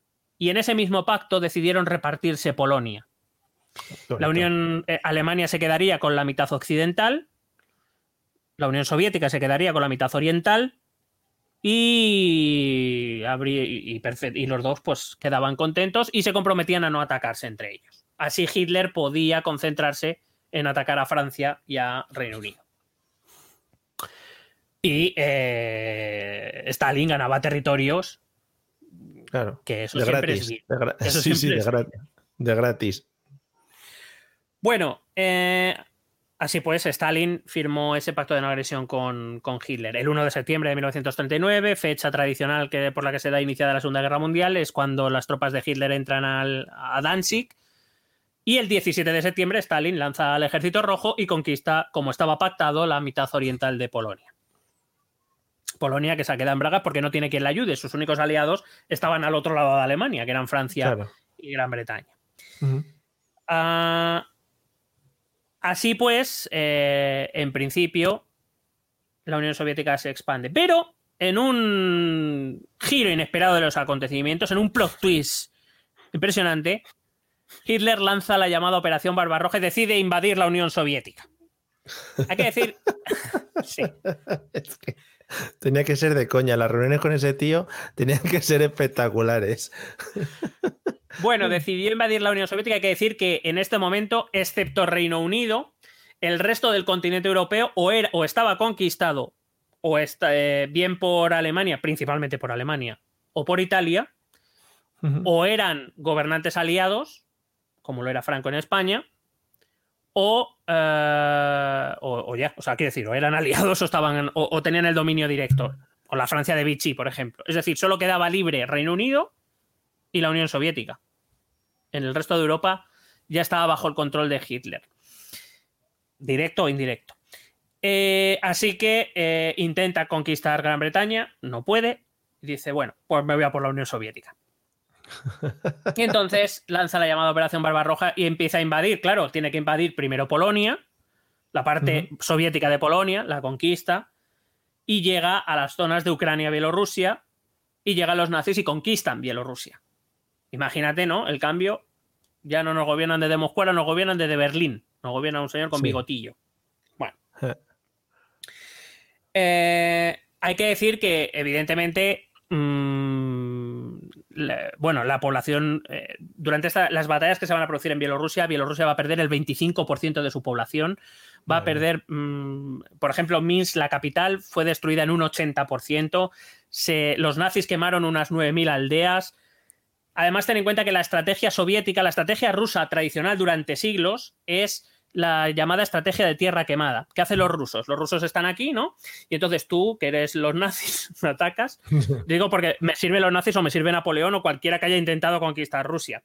Entonces, ¿qué haces? Tú, tú vienes, entonces yo eh, cojo toda la comida que me puedo llevar, todos los recursos que yo me puedo llevar, lo que no me puedo llevar lo quemo, por eso se llama tierra quemada, incluyendo si no puedo recoger los campos donde se haya cosechado, pues los quemo, que no den nada, para que el ejército que viene no pueda vivir de ellos.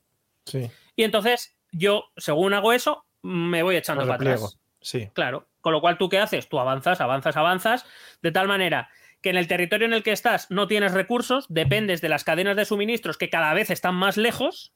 Claro. Y llega un momento en que tú estás en mitad de Rusia. Oh, qué rico. Súper lejos de las cadenas de suministros. Y una campaña que normalmente se empieza en primavera, pues resulta que te llega el invierno en Rusia y te pilla mal pertrechado, sin comida, sin recursos, lejos de tus cadenas de suministros, te pillan allí.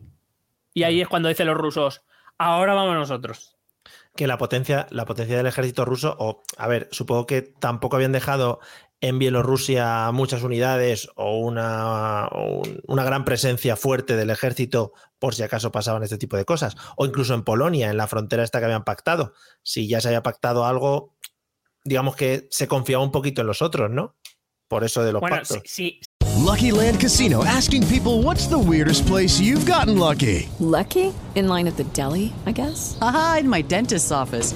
More than once, actually. Do I have to say? Yes, you do. In the car before my kids' PTA meeting. Really? Yes. Excuse me, what's the weirdest place you've gotten lucky? I never win and tell. Well, there you have it. You can get lucky anywhere playing at LuckyLandSlots.com. Play for free right now. Are you feeling lucky? No purchase necessary. Void where prohibited by law. 18 plus. Terms and conditions apply. See website for details.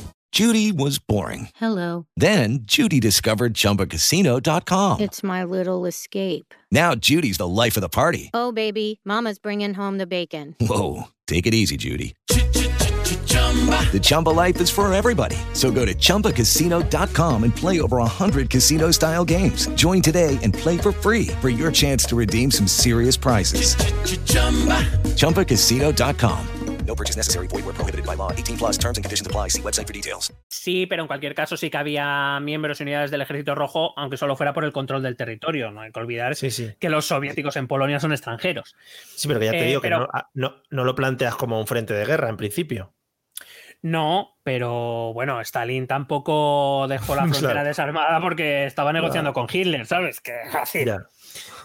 En cualquier caso, en cualquier caso es verdad que los alemanes avanzaron y que estuvieron a puntito de conquistar Moscú y- o Stalingrado, estuvieron a punto de conquistarla, pero les llegó el invierno, le pasó exactamente lo mismo que a Napoleón, no tenía recursos, sus cadenas de suministro estaban enormemente lejos y cuando llegó el momento los rusos hicieron el la contraofensiva ayudados porque los estadounidenses empezaron a abrir eh, frentes de batalla en otros lugares de Europa. Con lo cual, eh, al final, el, el ejército rojo y Stalin, que tenían sobre todo muchos hombres, repito, no era. eh, estratégicamente no eran. O sea, quiero decir, Sí. a Hitler hay que reconocerle una cosa que creó un ejército súper bien preparado. Tenía una, Claro. una movilidad tremendamente rápida, tenía una capacidad de, de reacción mm, extraordinaria. Su- eh, bueno, él conquistó media Europa a través de la guerra relámpago, para que te hagas una idea de... Se movía súper rápido, no, no daba tiempo a formar las defensas. Eh, pero claro, era mucho ya contra el frío ruso, contra la cantidad enorme de... Hay que decir que la Unión Soviética fue el, el país que más soldados perdió en la Segunda Guerra Mundial, en torno a unos 8 millones, 20 millones de rusos, de los cuales unos 8 millones fueron soldados. O sea que, quiero decir, a Stalin no le, no le tembló el pulso a la hora de quemar gente, por decirlo de algún modo, en el frente pero eh, a partir de ahí consiguieron reconquistar todo y llegaron, de hecho fueron los que llegaron a Berlín, el ejército rojo, y el que liberó toda la Europa del Este. De ahí que incluso a día de hoy la relación de Rusia con toda la Europa del Este a nosotros nos parezca extraña desde Occidente, pero es bastante lógica. Bueno, en cualquier caso, eh, Bielorrusia va a volver a pertenecer, va a volver a, que- a ser la República Socialista Soviética de Bielorrusia, va a seguir formando parte de la Unión Soviética tras la guerra, pero Bielorrusia una vez más ha quedado completamente destrozada. Para que tengas una idea, eh, tras, la, segu- tras la Segunda Guerra Mundial, tras el final de la guerra, la producción industrial de Bielorrusia había caído en un 80%, que es un shock económico terrorífico. Los campos habían quedado destrozados. Es decir, la, la miseria más absoluta eh, se hizo con Bielorrusia, que una vez más había quedado en medio de todo el fuego eh, y sin poder decidir qué es lo que podían hacer o no, o no podían hacer. Eh, por supuesto, todos los judíos de Bielorrusia, durante la ocupación nazi, todos los judíos de Bielorrusia desaparecieron, por lo que fuera. Eh, desapareció mucha gente, ya te digo, el 25% de la población de Bielorrusia murió durante la Segunda Guerra Mundial. Eh, hay que decir que es verdad que Bielorrusia mejoró económicamente gracias a la economía impuesta por la URSS, pero claro, estaba todo controlado desde Moscú. Es decir, Bielorrusia va a ser una república socialista soviética, eh, teóricamente o jurídicamente, mejor dicho, independiente, que formaba mm, de manera libre, eh, por, libre elección, parte de la República la, la Unión de Repúblicas Socialistas Soviéticas, pero evidentemente en Bielorrusia no se decidía nada. Eh, Todo estaba controlado desde Moscú y así fue hasta la caída del, del muro en el 89 y la- el, el inicio del proceso de desintegración de la URSS. Sí. También supongo que es normal, ¿no? Si comentas primero que han hecho desaparecer a esa élite cultural, que eran un poco los que podían eh, sacar ese sentimiento nacionalista de Bielorrusia, y que luego entran los otros por el otro lado y muere el 25% de la población, al final te tienes que juntar al que más te pueda dar o al que por lo menos te organice un poco, ¿no? Si no, se quedan ahí unas tierras baldías, sin nada. Bueno, digamos que, por decirlo de un modo fino, los bielorrusos tienen que elegir entre el mal o el peor. Sí, sí. Evidentemente, ni pero aparte es que ni siquiera, ni siquiera pueden elegir. Claro. Quiero decir, eh, eh, evidentemente hay un sentimiento de simpatía y de cercanía hacia Rusia por todos los avatares históricos y por lo- incluso por las cuestiones étnicas y culturales, inevitablemente por aquella eh, rusificación que evidentemente metió muy dentro de Bielorrusia el, gen o el germen ruso. Eh, pero ni siquiera pudieron elegir. Ellos estuvieron bajo los nazis porque les conquistaron y quedaron bajo la URSS porque, porque el ejército rojo ganó. No. Y, probablemente los bielorrusos hubieran elegido a los rusos antes que a los, a los alemanes, pero no han podido elegir nunca o casi nunca han podido elegir su propio destino. Para que veas un poco la mala suerte, esto es un poco un dato anecdótico, pero eh, en el año 1986 ocurrió el desastre de Chernóbil. Sí. Chernóbil es una, era una central nuclear que estaba en territorio ucraniano, pero muy cerca de la frontera con Bielorrusia. Y hay que decir, se calcula que en torno al 60-65% de las lluvias ácidas que provocó ese accidente cayeron en suelo bielorruso, no en suelo ni ucraniano ni ruso.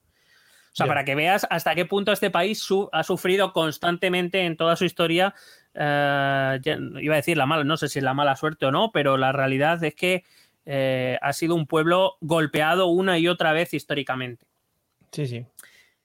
Y es verdad que los bielorrusos actuales, si creen que alguien ha mirado alguna vez por ellos, ha sido Rusia. Hmm evidentemente ha sido por interés ruso, no por interés en los bielorrusos, pero no, claro. Eh, ha sido la, las únicas épocas, la única época un poco de estabilidad fue bajo la URSS, realmente. en, la época contemporánea me estoy hablando. Eh, como digo, en 1989 cae el muro de Berlín, en 1990 empieza la desintegración de la Unión Soviética. Y eh, finalmente, el 25 de agosto de 1991, los presidentes de Rusia, que era Boris Yeltsin, de Ucrania, que era eh, Leonid Kravchuk y Stanislav Suskevich, que era el presidente bielorruso en ese momento, el presidente del Soviet Supremo, eh, van a firmar la disolución de la Unión Soviética, la Unión Soviética deja de existir y a partir de ese momento empieza lo que se conoce como la Comunidad de Estados Independientes OCEI, que sigue existiendo, aunque quizá en el tablero geopolítico no sea muy conocido, no se hable mucho de ello, sigue existiendo. De hecho, tanto Rusia como Bielorrusia forman parte de la Comunidad de Estados Independientes todavía. Eh, las primeras elecciones democráticas, Bielorrusia empieza su andadura como país independiente y las primeras elecciones democráticas van a ocurrir en 1994, elecciones en las que ya aparece y gana como presidente eh, Alexander Lukashenko, que es el personaje protagonista de las imágenes o de, los, de las noticias relacionadas con Bielorrusia en los últimos días. La pregunta siguiente que yo me he planteado, por tanto, es, ¿pero quién coño es uh, Lukashenko? ¿De dónde sale? Bueno, el nombre me flipa. El nombre me flipa porque se llama Alexander Gregorievich Lukashenko. Y ya con eso, ya te da una idea a Unión Soviética que flipas. Que mola, mola porque seguramente allí que estén hablando ahora mismo de ti dirán, joder, ¿cómo me... Bueno, en su, en su idioma. ¿Cómo me mola Miguel Rodríguez Club? No, es que es un nombre muy bonito, me mola mucho. Y allí es normal el, el, Gregorich y, todas esas cosas, claro. Toman como algo habitual. Pero a mí me mola. Pues si no, eso, no, te quita, no te lo quita nadie. Yo, de hecho, voy a ver si me llamo Miguel Gregoriovich Lukashenko. Joder, ojalá, ojalá. Por favor, para la próxima te cambiamos el nombre.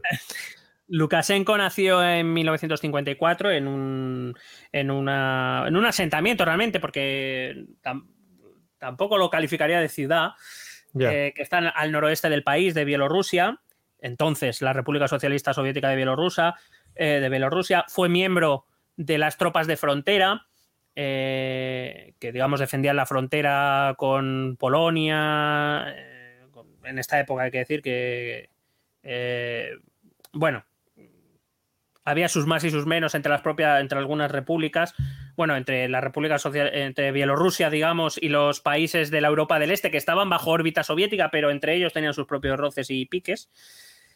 Fue miembro del, del, Ejército Rojo, estuvo en el Ejército Rojo. Eh, creo que manejaba Machingans, además. Hombre, claro. Eh, y a partir de los años 80, eh, Lukashenko se va a empezar a hacer un hueco en el PQS, en el Partido Comunista de la Unión Soviética, no en el Partido Comunista de Bielorrusia, en el Partido Comunista de la Unión Soviética. Se va a empezar a hacer un hueco, va a ser nombrado, había estudiado lo que sería algo parecido a mm, ingeniería de agrónomos, no, no, llega tanto, pero bueno, va por ahí un poco y se va a empezar, va a ser nombrado subdirector, director o subdirector, no recuerdo, de un Kolhovs, que es una granja del Estado, una, digamos, una explotación agropecuaria. Eh, recordad que estamos hablando de la Unión Soviética y ahí todo era del Estado y por tanto el Estado tenía que asignar gente para organizar y dirigir estas, eh, estas eh, explotaciones agropecuarias. Bueno, Lukashenko consiguió, eh, tenía un origen muy humilde, la verdad es que no parecía muy sencillo que llegara hasta allí, sin embargo, él llegó y se convirtió en uno de esos directores de, un Kolhovs que, que, administraba en nombre del Estado soviético. En 1990 fue elegido miembro del Soviet Supremo, de lo que sería el Parlamento de Bielorrusia, que evidentemente controlaba el PQS.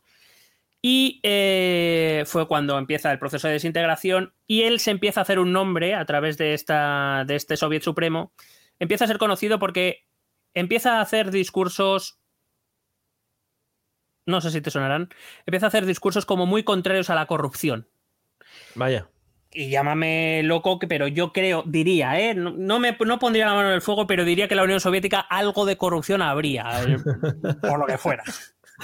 Pero también estamos, también estamos otra vez con lo de, bueno, a la gente llana y del pueblo y los pobres agricultores, igual estas cosas no les importaba mucho mientras que viviesen tranquilos, ¿no? Es decir, quizá nosotros aquí el tema de corrupción nos, llega mucho porque estamos todos, venga, yo quiero ganar más dinero y se lo están llevando esto, no sé qué, pero yo supongo que al pobre bielorruso, estando ahí, bueno, pues que se lo lleven. Yo mientras que pueda seguir aquí viviendo tranquilo, bueno, es que eh, la Unión Soviética en sus años finales y por supuesto todos los estados que surgieron de ella en los años 90 estaban en una crisis económica profunda. Y todos sabemos que cuando las cosas económicamente van mal, la corrupción no se traga demasiado bien. Lukashenko consiguió hacer su... No sé, si va, no sé si vas por el camino del populismo, en plan, oye, este tío consiguió lanzarse a la fama o conseguir votos porque dijo que iba a cortar la, la corrupción y por detrás estaba haciendo... No sé, vamos a ver. claro, no, se le conoce, no se le conoce corrupción a Lukashenko, claro. ¿Cómo se le va a conocer si es que solo ha estado él? O sea, que decir, si controla todo, pues no lo van a decir, evidentemente. Pero evidentemente que toda dictadura, no conozco dictadura que no haya llegado al poder a través, al menos en parte del populismo, ni conozco dictadura que haya sido completamente honesta. De hecho, no la conozco ni, completamente, ni siquiera mínimamente. O sea que. Bueno, no podemos dar una idea.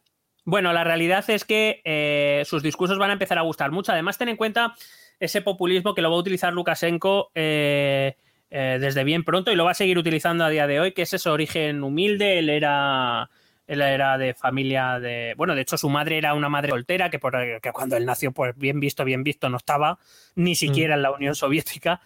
y, digamos que sus orígenes humildes les, le ayudó mucho como a crearse una imagen muy popular, ¿no? De, mira, este de verdad conoce lo que sufrimos los, ciudadanos de a pie, los campesinos, porque él había estado muy relacionado con las explotaciones rurales y agropecuarias, él conocía el mundo del campo. De hecho, si a día de hoy Lukashenko tiene apoyo, es en, la, es en las zonas eh, rurales, no es en las zonas urbanas. Creí, que ibas a decir Creí que ibas a decir, eh, si a día de hoy se queda sin ser presidente, todavía puede dedicarse a cultivar zanahorias, por ejemplo, ¿sabes? podría, podría. Bueno, te voy a contar una anécdota muy buena de eso luego cuando llegue. Em, bueno, te la cuento ahora que es muy buena. Eh, eh, hace no demasiado él fue a visitar una explotación agropecuaria en no sé qué parte del país. Y bueno, se cabreó mucho porque dijo que estaba muy sucia y que todos los responsables, que, le dieran los nombres de los responsables, que iban a rodar cabezas. Espero que no fuera literal, pero no Literales. Claro, claro. Bueno, en 1900, eh, digo que se fue creando una imagen cada vez más poderosa dentro de, las clases populares bielorrusas. De hecho, en 1993 fue nombrado presidente de la Comisión Anticorrupción del, del Soviet Supremo, del Parlamento, y eh, fue su momento, él lo vio claro, y, e inició un proceso de investigación contra 70 miembros del partido del, del Soviet, 70 miembros del Soviet Supremo, incluyendo al presidente, al primer ministro, y al presidente de la República, que en esos momentos, repito, era eh, Stanislav Suskevich, que era el que había firmado la disolución de la URSS con Yeltsin y con el ucraniano, del cual nunca me acuerdo. Lukashenko ganó esas elecciones en las primeras elecciones, 1994, elecciones presidenciales. Lukashenko ganó con un 80% de los votos en segunda ronda. La primera ganó con 45% y la segunda con un 80%. Quédate con esta cifra 80 porque no sé por qué es muy repetitiva, por lo que fue. Vaya, sí, sí, ya. y, no, y no es más tampoco por el que dirán también, porque, bueno, hay que maquillar un poquito. Fíjate que Bielorrusia, durante los primeros años después de la independencia, esos dos, tres años, eh, había intentado un poco abrirse al mundo. Nunca, nunca dejó de tener relaciones con Rusia, pero digamos que Bielorrusia intentó abrirse un poco al resto de Europa. Su historia había estado muy concentrada en su zona geográfica, en su región, y no había conocido nada más, es decir, no había mantenido relaciones con países occidentales, por ejemplo. Eh, lo primero que va a hacer eh, Lukashenko va a ser reafirmar, eh, hacer, volver a hacer estrechas sus relaciones con la madre Rusia. Lukashenko viene del, sistema soviético, evidentemente, y va a convocar en sus dos primeros años de gobierno dos referéndums para reformar la constitución bielorrusa. El primero de ellos va a ser en 1995, donde va a conseguir que los bielorrusos le otorguen el poder de disolver él, el Soviet Supremo, a través de un decreto. Es decir, em, eh, vamos, evidentemente, las, las eh, repúblicas uni. O sea, normalmente las repúblicas o los países se dividen en un jefe del Estado y un jefe de gobierno. El jefe de gobierno que necesita recibir la confianza del Parlamento sí que tiene capacidad de disolverla, siempre para convocar elecciones, evidentemente pero no el jefe del Estado. Incluso en Estados Unidos, donde no, donde es ambos papeles los juega el presidente de, los Estados Unidos, es a la vez jefe de Estado y, jefe de gobierno, pero él no tiene capacidad de disolver ni el Congreso ni el Senado, no se le da esa capacidad. Bueno, Lukashenko sí dijo que a partir de ahora, que a partir de ese momento que él podía disolverlo el, Parlamento cuando a él le viniera un poquito de gana. Pero también muy bien se lo tienes que vender, ¿no? Al pueblo para que en un referéndum tú salgas victorioso en algo que se ve clarísimamente que es buscando tu propio ensalzamiento como poder único, ¿no? Bueno, pero es que Lukashenko tenía una imagen en Bielorrusia de hombre eh, incorruptible, de hombre que en realidad se le daba el poder porque él iba a mantener la corrección y la, el orden y iba a mantener la, digamos, esa imagen de, de pues de que no les, que no les iban a engañar, que no les iban a robar, porque Lukashenko estaba ahí vigilando para ellos. O sea, ah, tiene esa imagen. Ten en cuenta que, evidentemente, en Bielorrusia, como en todas las repúblicas dependientes de la órbita soviética, mm, es que no conocen mucho lo que es la democracia, la población en ese momento. se, están mm. estrenando en ese momento. Entonces, eh, pues, pues va a ocurrir bastante en, varios de los antiguos territorios dependientes de Moscú, pero claro, en Bielorrusia es que no lo han conocido nunca. Tampoco existirían muchos movimientos contrarios o que se separasen mucho de lo que es el comunismo o de los soviéticos o algo de ese estilo. Eh, empiezan a aparecer los primeros movimientos liberales, empieza a llegar ese concepto de democracia liberal, pero en una cantidad muy, muy pequeña. Ten en cuenta que además geográficamente les queda muy lejos, hasta que países como Polonia, Ucrania, los que le rodean, Estonia, Letonia. Lucky Land Casino asking people what's the weirdest place you've gotten lucky. Lucky? In line at the deli, I guess. Aha, in my dentist's office. More than once, actually. Do I have to say? Yes, you do. In the car before my kids' PTA meeting. Really? Yes. Excuse me, what's the weirdest place you've gotten lucky? I never win and tell. Well, there you have it. You can get lucky anywhere playing at LuckyLandSlots.com. Play for free right now. Are you feeling lucky? No purchase necessary. Void where prohibited by law. 18 plus. Terms and conditions apply. See website for details. Hola, buenos días, mi pana. Buenos días, bienvenido a Sherwin Williams. ¡Ey! ¿Qué onda, compadre? ¿Qué onda? Ya tengo lista la pintura que ordenaste en el ProPlus app. Con más de 6.000 representantes en nuestras tiendas listos para atenderte en tu idioma y beneficios para contratistas que encontrarás en aliadopro.com. En Sherwin Williams somos el aliado del PRO. Lituania no empiezan a apostar por esos regímenes democráticos, ellos no lo van a conocer ni de cerca. Ya, ya. ya. Bueno, eso es en el del 95. En el del 96 va a plantear cuatro preguntas. Se, plantearon siete, pero cuatro eran de Lukashenko, las, las impuso él. Otra vez sobre la Constitución. Eh, y en este nuevo referéndum consiguió quitarles poderes al Parlamento para quedárselos él. Y eh, además consiguió mantener la pena de muerte. Ah, hubo una propuesta de quitar la pena de muerte. La pena de muerte sigue vigente hoy en Bielorrusia. Claro. Para que os hagáis una idea un poquito, ¿no? De lo que viene siendo. Mm. Hay que decir que el referéndum fue denunciado como no democrático por, por muchas organizaciones internacionales, incluida la, la OSCE, y fue descrito por muchos como las bases, o es descrito por muchos como las bases, estos dos referéndums del el Estado dictatorial o del gobierno dictatorial de, Lukashenko. Para que te hagas una idea, esto fue más o menos lo que dijeron las organizaciones internacionales sobre aquellos referéndum, acusaciones que se han repetido elección tras elección y referéndum tras referéndum que se ha celebrado en Bielorrusia. Lo digo porque no lo voy a repetir todas las veces. Esto vale para todas las que vienen. Vale. Se denunció que las mesas electorales se conformaron solo cinco días antes de la votación, cuando lo normal es que se hagan con al menos un mes de antelación, supuestamente porque los miembros de las mesas electorales fueron elegidos a dedito y no por sorteo, como por ejemplo se hace en España. Bueno, lo que sea. Lukashenko también se quejaron de que Lukashenko echó al jefe del comité electoral bielorruso y puso a alguien de su cuerda por lo que fuera. Es que se quejan de todo. Se quejaron de que habría los sobres antes de que la, lo echaran para mirar a ver qué había. Pues hombre, es que si no se puede hacer eso. No lo necesitaron porque pasaron otras cosas. Por ejemplo, las, papeletas no contenían las opciones, por lo que muchos bielorrusos no sabían lo que estaban votando. Le pone por la cruz aquí y ya tiramos. El día de la votación ya había un cuarto de la población, un 25% de la población que ya había votado. No sabemos bien cómo, pero ya había votado. repito, esta acusación se está haciendo en las elecciones de 2020 también, ¿eh? Y nos reímos de lo de, lo, de lo que voten los muertos aquí en España. Y lo tenían mucho mejor montado, hombre. Se denunció que muchos votantes fueron obligados a votar. Y por supuesto, no por votar, no a votar lo que Lukashenko no quería, claro. Las papeletas fueron impresas en la imprenta que dependía directamente del gobierno del presidente, es decir, de Lukashenko, y las papeletas fueron directamente a los centros de votación, no pasaron por la comisión electoral ni por ningún otro lado fueron directamente de la imprenta, de la impresora de HP de Lukashenko a las urnas prácticamente. Y, todas las papeletas eran de su partido, todas iguales. El referéndum no fue pagado con dinero público, sino con contribuciones privadas denominadas altruistas, según el gobierno bielorruso. Por supuesto, claro, Todos mecenas. Se llevó a cabo, sí, por un Patreon. Hicieron un Patreon. Hicieron un crowdfunding todos ahí. Se llevó a cabo una campaña electoral totalmente desigual, mucha propaganda eh, defendiendo las posiciones de Lukashenko, tanto en los medios de comunicación, es decir, apenas aparecían opciones o ideas que no fueran las de Lukashenko, y es que además, pues sabes, esto aquí en España está prohibido, en los centros de votación había propaganda solo de Lukashenko. Oh, joder, muy bien, claro. Los miembros de asociaciones y partidos políticos, así como que no eran de la cuerda de Lukashenko, así como observadores internacionales, no pudieron asistir al recuento de las papeletas. Por lo que fuera. Por lo que sea. Sí, por lo que fuera fuese. Y por último, no había cabinas en los centros de votación para mantener el voto secreto. Allí donde había cabinas se arrancaron las cortinas. Ah, muy bien.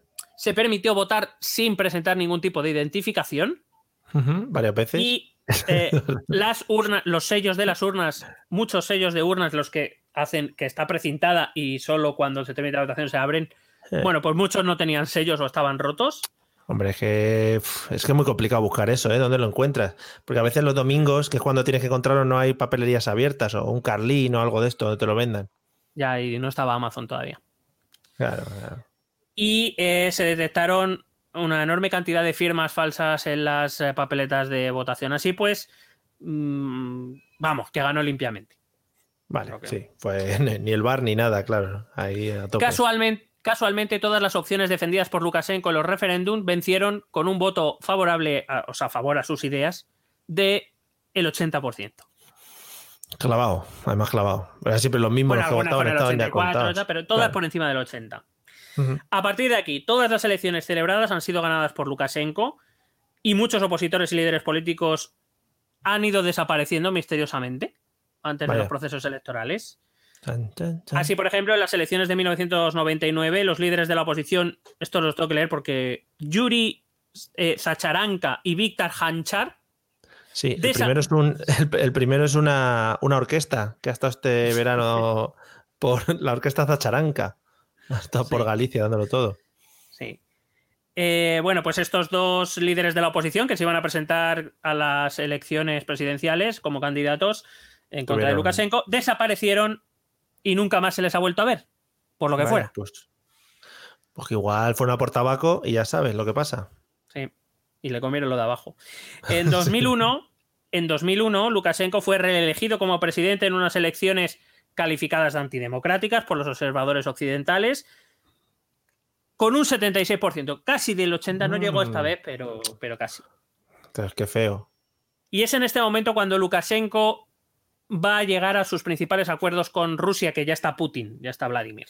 Hombre, pero una, pregunta, ¿todo esto de los observadores internacionales realmente para qué sirve? Porque dicen lo mismo siempre, pues en Venezuela, eh, a este tío van por ahí y dicen, no, es que esto no ha sido legal, ya está. ¿Es simplemente para dar fe de eso o qué? Bueno, teóricamente los controladores internacionales van a asegurarse de que eh, todo el, proceso es eh, transparente, es abierto, es limpio, es democrático y digamos que una eh, una calificación como algo antidemocrático, poco aceptable por este tipo de organizaciones, hace que los estados, te estoy hablando principalmente de los estados europeos, más Canadá, más Estados Unidos, pues digamos reconozcan o no reconozcan los resultados de dichos comicios. Y eso, eso implica o tiene consecuencias a nivel de relaciones internacionales. Por ejemplo, eh, el hecho de que ahora la Unión Europea no reconozca a Lukashenko hace que en principio la Unión Europea no pueda mantener ningún tipo de relación internacional con Bielorrusia, con Bielorrusia si estas están llevadas por Lukashenko. No, sé si lo estás escuchando, sí, pero mi hijo creo que se está rebelando contra los poderes, los poderes comunistas. Madre mía. Pero está atacando a tope. puede ser. Sí, sí, está ahora en un momento cumbre de su alzamiento. Bueno, eh, en 2001, como digo, Lukashenko va a empezar a tejer. Bueno, hay que decir que en los años 90, esa comunidad de estados independientes, Bielorrusia, porque Ucrania siempre ha ido un poco más a su. o siempre ha intentado diferenciarse un poco más, pero Bielorrusia y Rusia eh, sentaron las bases de, por si en el futuro decían, decidían volver a unirse, asentaron como unas, unas bases, un, documento que en principio no se ha utilizado, aunque Putin está, Vladimir está deseando utilizarlo. Pero, eh, por ejemplo, se sabe que Lukashenko tiene el apoyo ruso a cambio de otorgarle el control de las tuberías de gas que pasan por Bielorrusia a los rusos. Es decir, Gazprom, que es la gasística rusa, eh, está presente en Bielorrusia y, digamos, tiene el control directo de recursos que en cualquier otro país son recursos nacionales, más allá de que estén gestionados o operados por una empresa u otra. Pero allí Rusia es muy importante porque tiene el control Lukashenko se lo dio a cambio del apoyo internacional ruso, evidentemente. Eh, bueno, apoyo internacional y económico. Ahora vamos a ver cuáles son los tejemanejes que se traen Bielorrusia y Rusia. Eh, Lukashenko, además, mm, eh, internacionalmente está prácticamente aislado. Ten en cuenta que desde 2004, excepto Rusia, el resto de países, excepto Rusia y Ucrania, Estamos hablando de Polonia, Lituania, Estonia y Letonia y Finlandia. Bueno, Finlandia desde antes, pero todos esos países pertenecen a la Unión Europea. Sí. Es decir, ya son un bloque diferente a Bielorrusia. Y Ucrania, ya te he dicho que va un poco a su bola. En realidad, a Bielorrusia solo le queda Rusia, en realidad. Claro. sí, sí. Lo que tiene alrededor.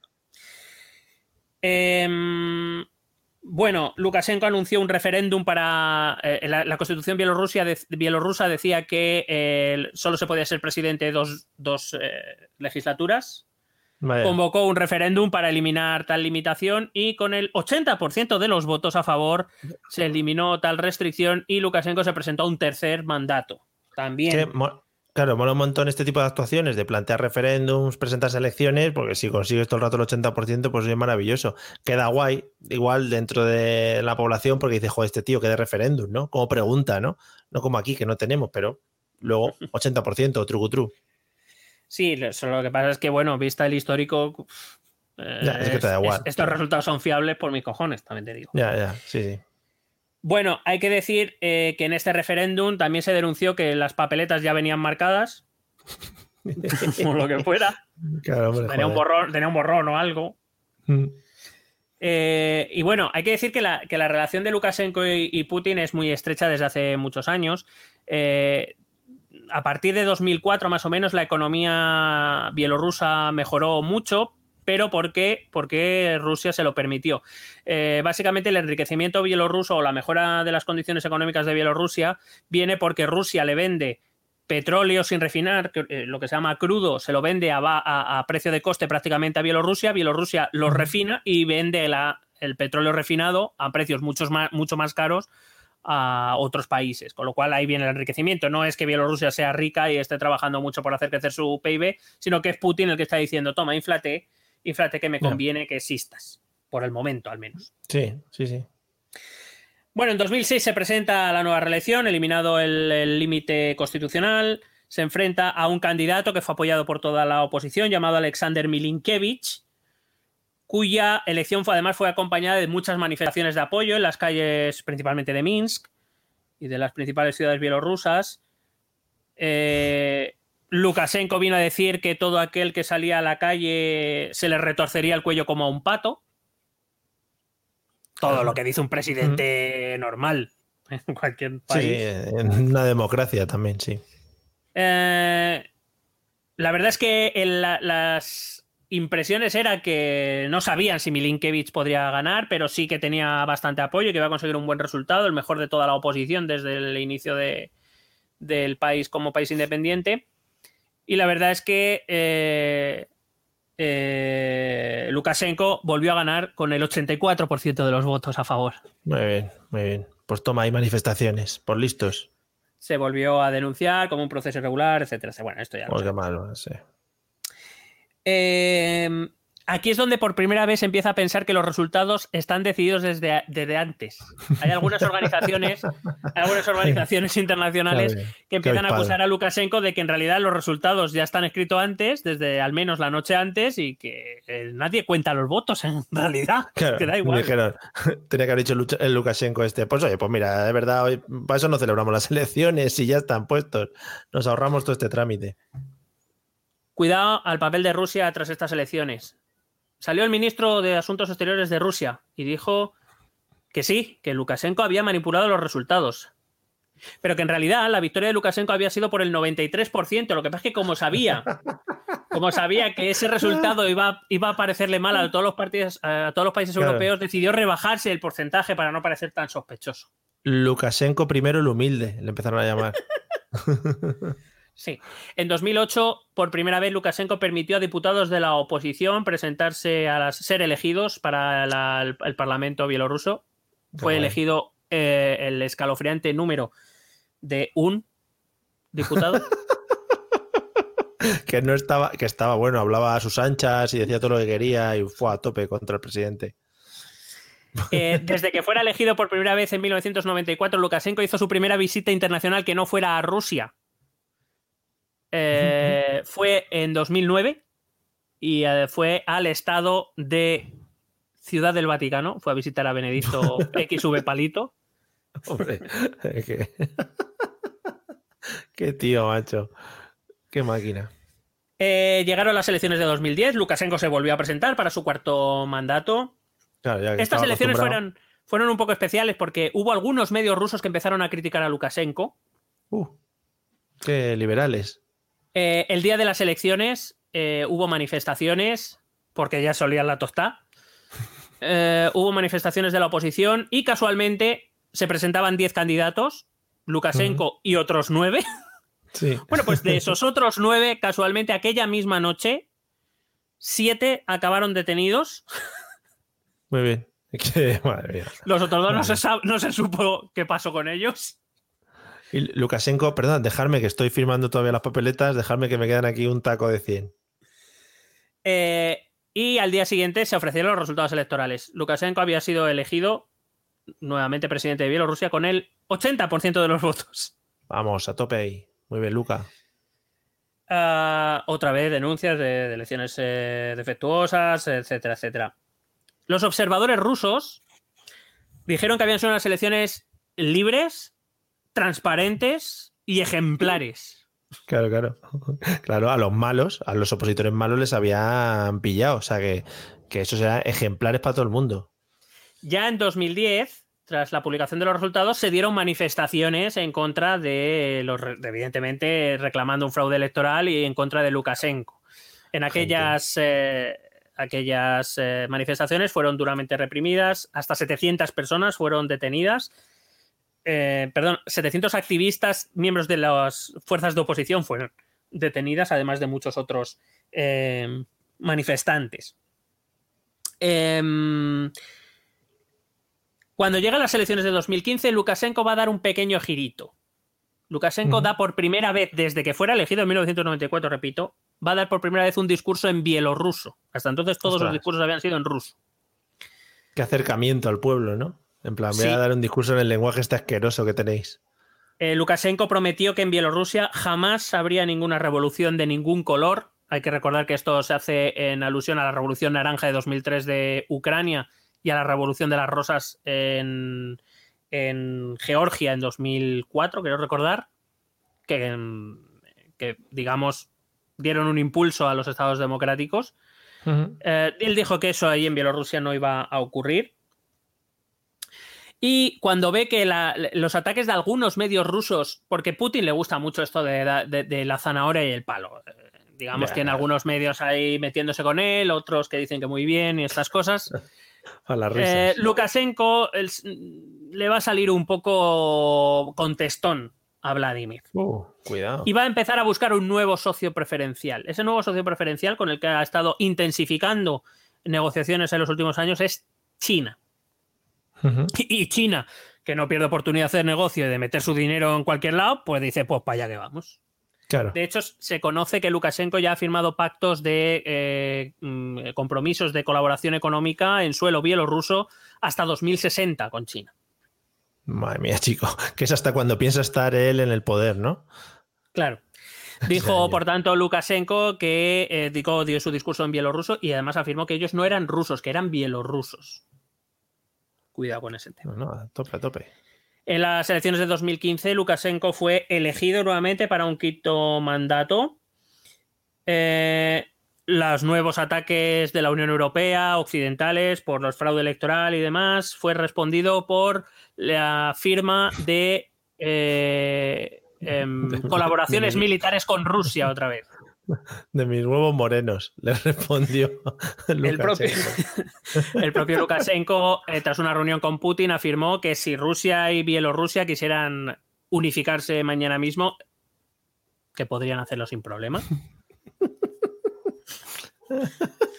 Em, es verdad que las relaciones son un poco van y vienen con Rusia actualmente. Ahora vamos a voy a acabar con el difícil papel que tiene Vladimir ahora mismo eh, es verdad que en los últimos años, para compensar esas relaciones con Putin, además de China, ha intentado abrirse un poco hacia la Unión Europea. La Unión Europea ha querido abrir un poco la mano hasta las nuevas elecciones.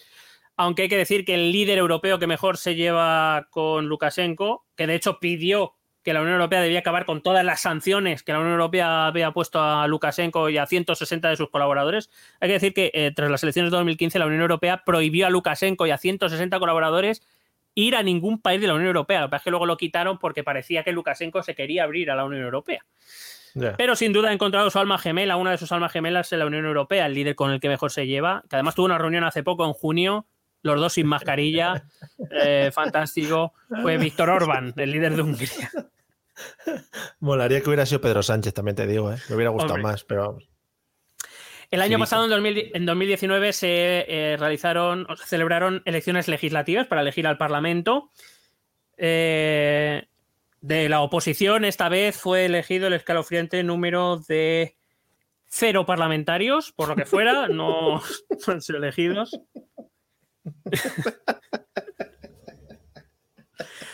Creo que son puede que me equivoque en la cifra, ¿eh? pero quiero recordar que el Parlamento bielorruso tiene 99 diputados.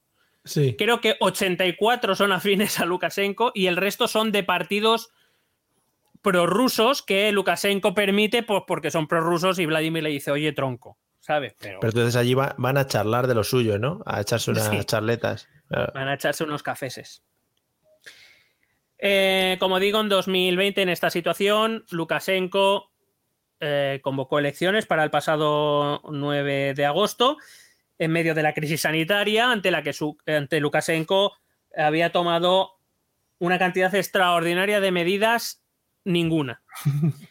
No solo ninguna. Para Lukashenko, el COVID es, eh, es eh, una, una psicosis que, alguien ha, que alguien ha provocado, pero que desde luego él no se la cree.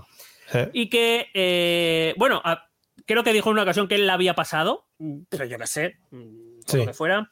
Dijo que en cualquier caso, ante el COVID, ante la COVID-19, eh, los mejores tratamientos eran eh, aire fresco y trabajo duro. y que la mejor manera de prevenir el contagio era beber vodka ¿Mm? y, e ir a saunas. Claro, sobre todo las saunas, ahí todo, venga, todo respirando ahí lo mismo ahí. Madre mía. Las, protestas, las protestas en Bielorrusia empiezan en junio, no son de ahora. Empiezan Mm. ya en, en junio eh, por la cuestión económica. Bielorrusia no está demasiado bien ahora económicamente. Por la cuestión sanitaria, su presidente ha decidido que no va a hacer nada y que no le interesa hacer nada. Y por las elecciones ya convocadas en las cuales él se vuelve a presentar y los bielorrusos ya ven que va a haber otra vez, por lo que sea, fraude electoral y que va a volver a salir con el 80% de los votos o por lo que sea. Entonces, digo que las protestas ya empiezan en junio. Y entonces empiezan a aparecer los candidatos que quieren enfrentarse a, a Lukashenko en las elecciones.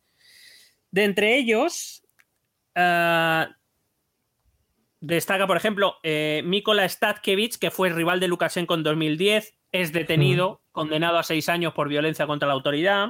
Hombre, por supuesto. ¿Vale? Lukashenko anunció también la detención de 33 soldados rusos que venían a desestabilizar las elecciones y a su gobierno. El Kremlin ha dicho que su destino era América Latina, no Bielorrusia, todo muy raro, ¿a qué no vamos a engañar? claro, ¿qué hacían allí? Hicieron escala, ¿no?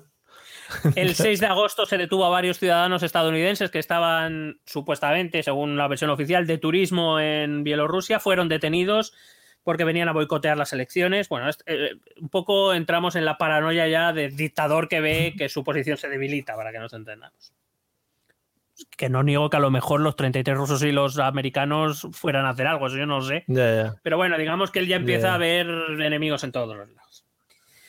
Bueno, a las elecciones solo se puede, a pesar de que se quieren presentar hasta 15 candidatos en contra de Lukashenko, por lo que sea, solo se validan 6 candidatos de los 15. Bueno, han tenido suerte.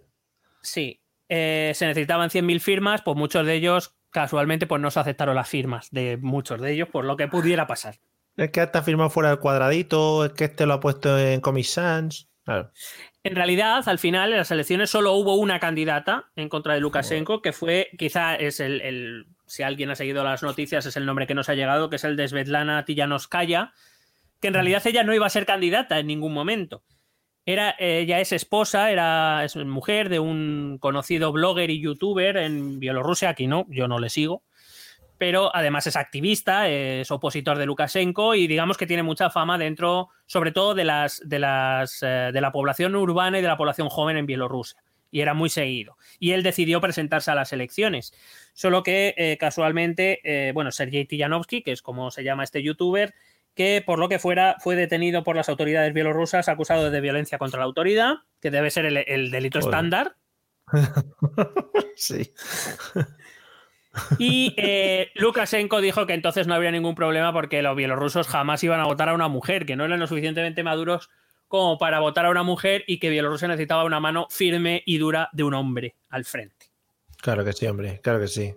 Otro de esos candidatos que al final no llegaron, como por ejemplo Víctor Barbarico, que es un banquero y filántropo, eh, era un directivo de Gazprom. O sea, quiere decir que no, no pensemos que todo opositor a Lukashenko es antirruso también. No, no. Hay mucho opositor a Lukashenko, sí, sí. pero que es prorruso. Son cosas diferentes. Sí.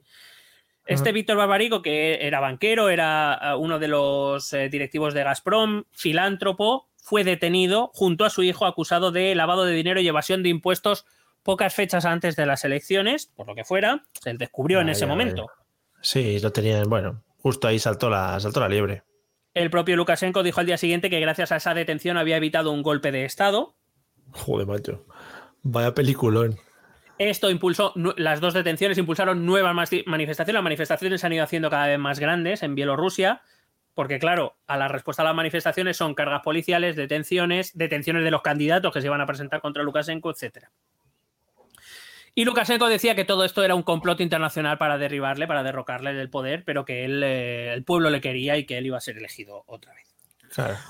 Otro de los candidatos, por ejemplo, Valery eh, Sepkalo, que es fundador del Parque de Bielorrusia de Alta Tecnología, tuvo que huirse a Moscú porque le llegó el chivatazo de que le iban a detener también. Y que curiosamente le iban a decir que había pegado a la autoridad. De hecho, la propia candidata Tillanovskaya tuvo que enviar a sus hijos fuera del país, eh, los envió a Lituania con su abuela porque se preveía que a ella también la fueran a detener y quién sabe lo que le harían a sus hijos. Eh, en Bielorrusia, por lo que pueda pasar, las encuestas, estas que nosotros vemos casi cada semana en los periódicos sobre intención de voto y demás, en Bielorrusia están prohibidas.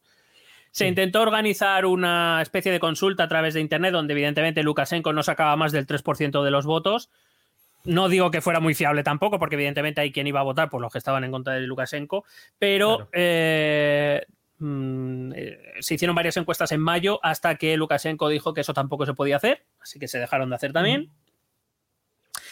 Y cuando llegó el 10 de agosto se anunciaron los resultados de las elecciones y Lukashenko había ganado con ¿qué porcentaje de votos, Mario? Cerca del 80, por encima o por debajo, un poquito. Por el 80%, 80,1% de los votos. A partir de ese momento las manifestaciones ya se volvieron un poquito más tensas todavía, ya empezó a haber enfrentamientos directos con la policía. Se ha hablado de que la policía ha utilizado gases paralizantes y granadas aturdidoras. La propia policía bielorrusa ha admitido que ha utilizado fuego real contra los manifestantes. Eh, no sé si fuego de balas, pero desde luego sí armamento propiamente, digamos, más dañino. No estamos hablando de, de cosas disuasorias, sino de... Agua, sí, o lo que sea, sí. En, la, manifestación de la noche electoral fueron detenidas en torno a unas 3.000 personas según el gobierno, a las que no sabemos. Madre mía. Eh, los resultados habían dicho que Tijanovskaya había obtenido un 10% de los votos, anunció, por supuesto, que no aceptaba el recuento oficial y que reclamaba un recuento o una, la repetición, perdón, de, los comicios y que los recuentos y el control fuera llevado a cabo por organizaciones internacionales. Claro. E instaba a Lukashenko a iniciar negociaciones para llegar a ese acuerdo y, repetir por eh, las elecciones para que se eh, dieran con esas condiciones. Eh, cuando fue a presentar esa denuncia a la comisión electoral, mm, estuvo retenida siete horas es que no sabía explicarse. Fue llevada, fue retenida por la policía, fue llevada al Palacio Presidencial. Allí la grabaron un vídeo que le podéis ver en internet, en la cual ella se ve que está leyendo algo diciendo que a la gente que se estaba manifestando que se fuera a casa y que aceptara que Lukashenko había ganado, lo cual extraño era un rato. Un día después, Lukashenko fue llevada por los miembros de los servicios secretos bielorrusos a la frontera con Lituania y desde Lituania, Lukashenko ha lanzado un nuevo vídeo, esta vez diciendo que ella no, ah, que ella eh, está convencida de que ha obtenido entre el 60 y el 70% de los votos, que ella no declara a Lukashenko ganador de las elecciones y que insta a toda la sociedad civil a obligar a Lukashenko a entregarle el poder para que ella, en el plazo de nueve meses, convoque elecciones verdaderamente libres y abiertas. Por tanto, podemos decir que Lukashenko incluso llegó a secuestrar a la candidata de la oposición para grabar ese vídeo para intentar eh, disolver las manifestaciones. Sospechosamente, la noche electoral desapareció la conexión de Internet en casi todo el país. No, se cayó, eso pasa mucho. El, cable que a veces se regalienta un poco. Eh, fíjate si la situación es tensa, eh, que la agencia Bloomberg, la agencia de noticias Bloomberg estadounidense, publicó que Lukashenko estaba pensando en huir a, Rusia, a Rusia, viendo que su posición no era segura, eh, y que Lukashenko consultó al Kremlin si asegurarían su salida del país hacia Moscú, eh, cosa que por fuentes extraoficiales ha sido confirmada por el Kremlin, eh, al que la seguridad del presidente preguntó cómo podían ayudarles a, salir en el avión, si, el ejército ruso o la aviación rusa podía digamos, rodear al avión del presidente en su salida hacia Rusia. Escoltarle. cuidado, sí, cuidado que esto es un poco parecido a lo que sucedió en Ucrania el presidente ucraniano prorruso tuvo que huir a Rusia cuando se empezaron las manifestaciones del Maidán en 2014 todo esto. Eh, aún así, Lukashenko parece que no se ha ido. Eh, han aumentado notablemente las manifestaciones, las denuncias de violencia, de torturas por parte de la policía. Se ha recurrido al ejército también para mantener el orden. Lo que ha hecho que las grandes potencias occidentales hayan empezado a imponer sanciones nuevamente. No reconocen a Lukashenko. Estados Unidos es la única que no se ha pronunciado el secretario de Estado Mike Pompeo dijo que desde luego era sospechoso, pero el resto de países, la Unión Europea, Reino Unido y Canadá ya han dicho que no reconocen a Lukashenko como, como presidente de Bielorrusia. Las últimas imágenes vistas de Lukashenko, si las podéis encontrar en internet, son para verlas. Eh, es en el Palacio Presidencial de Minsk, que él va con un chaleco antibalas y con una metralleta, con una machingan. Pero él personalmente. Sí, sí, sí, sí. Sí, sí, él se monta. Y de hecho, hay un vídeo en el cual, vestido de esa guisa, se monta en un helicóptero que sobrevuela las manifestaciones en Minsk y se le oye decir que los manifestantes son ratas. Muy presidencial todo. Sí, sí, sí. Hay fotos de su hijo Nikolai, de 15 años, vestido con un uniforme militar y una pistola. Este es un poco el ambiente que se está viviendo en Bielorrusia. Qué bien, oye. Eh, y esto es un poco lo que hay hoy. Hay que decir que Lukashenko, la polémica con Lukashenko en la esfera internacional viene desde lejos. Lo que pasa es que aquí en España es verdad que no nos ha llegado muchas noticias. Lukashenko, a lo largo de su vida política, ha hecho declaraciones polémicas, eh, como por ejemplo decir que si Alemania se recuperó después de la ruina de la Primera Guerra Mundial y, de la Gran Depresión fue gracias a un gobierno firme de Hitler, al gobierno firme de Hitler, eh, que no todo lo que hizo fue malo vino a decir y que además él consideraba que la historia de Bielorrusia y la suya propia eran un poco paralelas a aquella Alemania y que solo Bielorrusia saldría de, su situación un poco gracias a un gobierno firme, en este caso el suyo, claro. Puto eh, sí. Em, a, los judíos, hay que decirlo que a los judíos en Bielorrusia no lo tienen del todo fácil y los partidos pro-nazis en, en Bielorrusia son vistos hasta con cierta simpatía. Hombre. Por ejemplo, un ayudante muy próximo a Lukashenko, que recibió una condecoración nacional desde las manos de Lukashenko, declaró que el problema de los judíos se solucionaría por la vía de las armas. No sé. En 2012, eh, los ministros de Asuntos Exteriores de la Unión Europea se reunieron y reclamaron al Consejo Europeo, a los líderes, a los jefes de Estado y de Gobierno, que incluyeran en su próximo consejo la posibilidad de meter más medidas de presión, sanciones y demás al gobierno bielorruso por su deriva autoritaria. Eh, en aquel grupo, el ministro de Asuntos Exteriores alemán, que se llamaba Guido Westerwelle, era un reconocido homosexual, era abiertamente, había sido declarado, o sea, él mismo había declarado abiertamente que era homosexual. Ante este movimiento de la Unión Europea, el, propio, hay que decir que el propio ministro alemán llamó a, Lukashenko algo que se le venía llamando desde hace muchos años, el último dictador de Europa. A lo que Lukashenko dijo, mejor ser dictador que gay. Joder, colega. Madre mía. Y luego nos fijamos aquí porque, porque el vicepresidente se compró una casa, ¿eh? O sea, que ojito con lo que hay en otros lados. Sí, hay que decir que ha declarado otras veces que los gays no le gustan. Claro, claro. El tío va de cara, tampoco, o sea, tampoco se puede negar que lo esté ocultando. por eso no eres gay, porque no te gustan claro. Claro. Eh, bueno, todo esto que está pasando en Bielorrusia, manifestaciones, huelgas masivas. Las grandes empresas públicas bielorrusas están cerradas porque los trabajadores ah, están siguiendo las huelgas, están secundando las huelgas convocadas por los sindicatos. Es decir, los propios trabajadores públicos de Bielorrusia están eh, protestando en contra de Lukashenko, lo cual, como por eso te digo que es muy difícil imaginar que el 80% del país, no digo que Lukashenko ahora no le quiera a nadie en Bielorrusia, eh, en general, sobre todo las, zonas rurales, que son muchas en Bielorrusia, seguro que sí que tienen cierta simpatía por él. Eh, pero lo del 80% desde luego no, no es verídico no es realista según lo que más o menos se ve simplemente en las noticias. Eh, hay denuncias de torturas, ha habido miles de heridos, ya hay tres muertos, hay tres fallecidos en las, en las manifestaciones. Eh, como te digo, las, grandes empresas del país, incluso las públicas, están paradas por, por, las huelgas que están secundadas. Algunos oficiales de, las, de la policía y de las Fuerzas Armadas bielorrusas han dimitido, negándose a enfrentarse al pueblo. Otros no, otros eh, están ahí.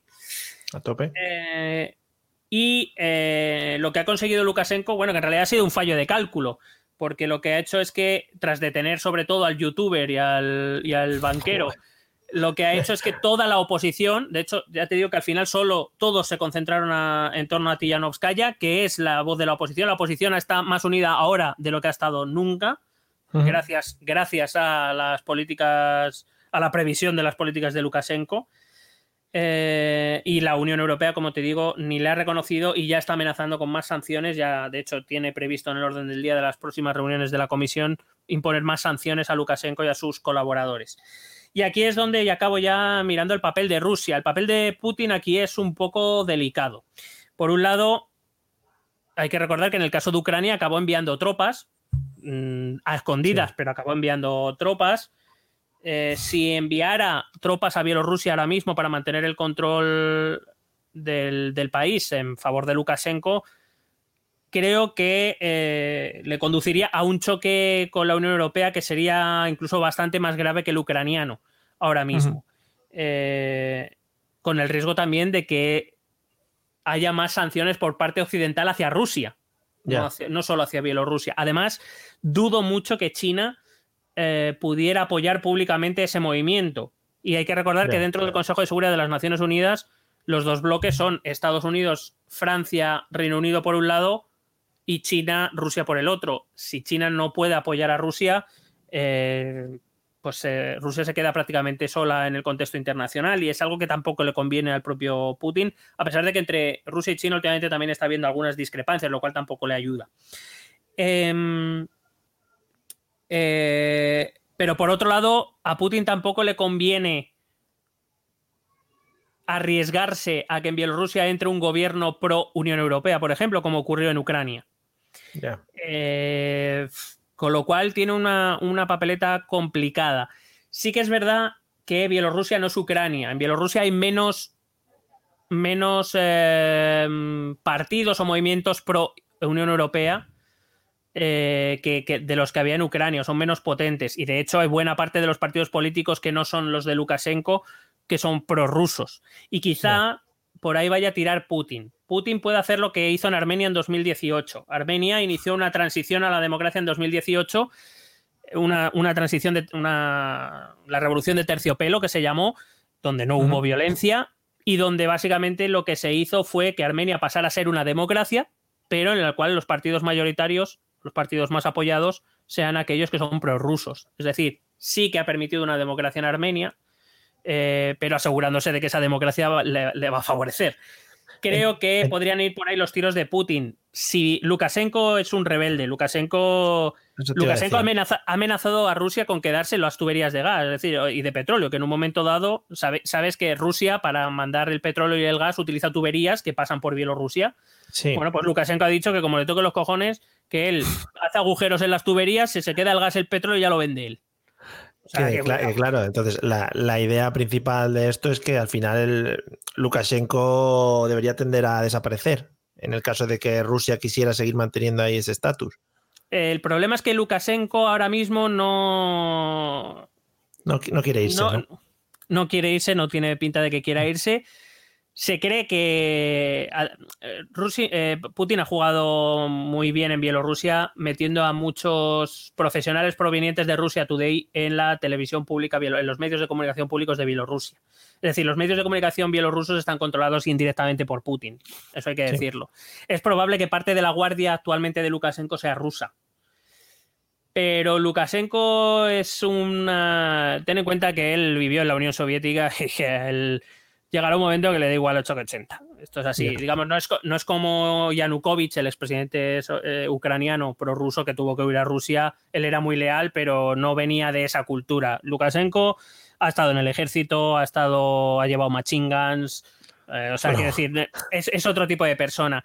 Y ante el posible miedo de que se le revuelva, quizá Putin se lo quiera limpiar a través de convertir Bielorrusia en una democracia controlada por partidos prorrusos teniendo en cuenta que toda la propaganda y la comunicación está controlada desde, Moscú.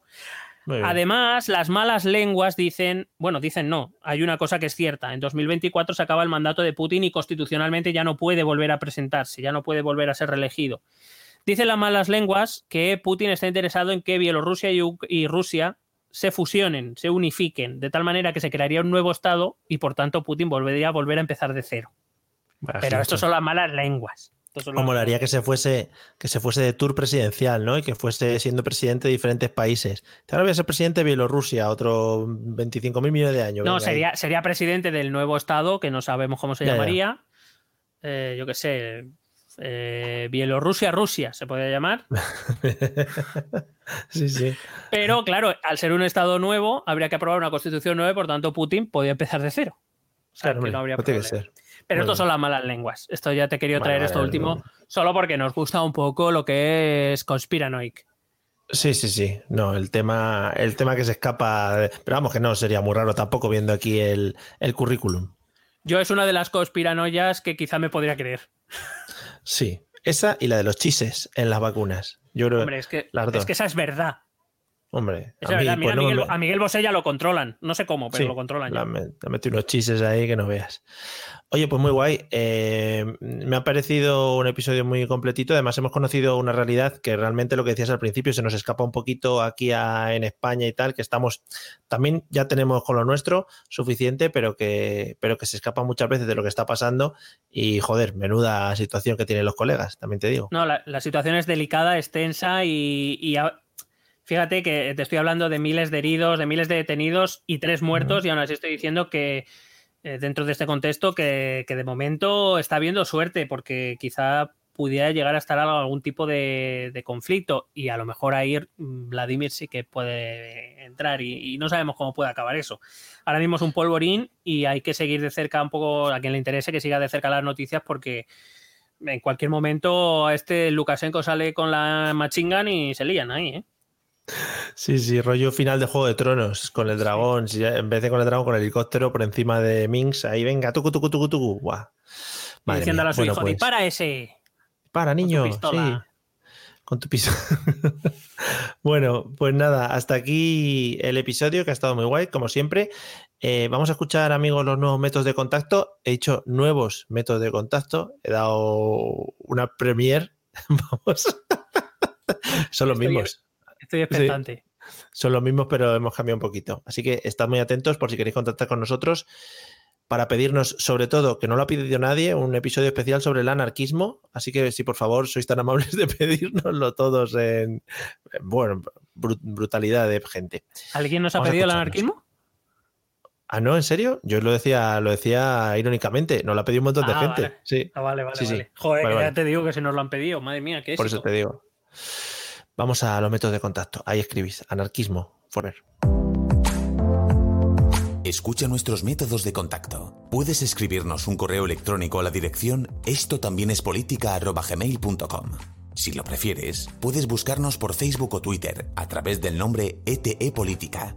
Nos encontrarás en YouTube, donde colgamos las grabaciones de todos los episodios. Y si necesitas un contacto más cercano, únete a nuestro canal de Telegram. Busca el enlace en nuestras redes sociales. Toda esta información y mucha más la puedes completar a través de nuestra página web www.estotambiénespolitica.com.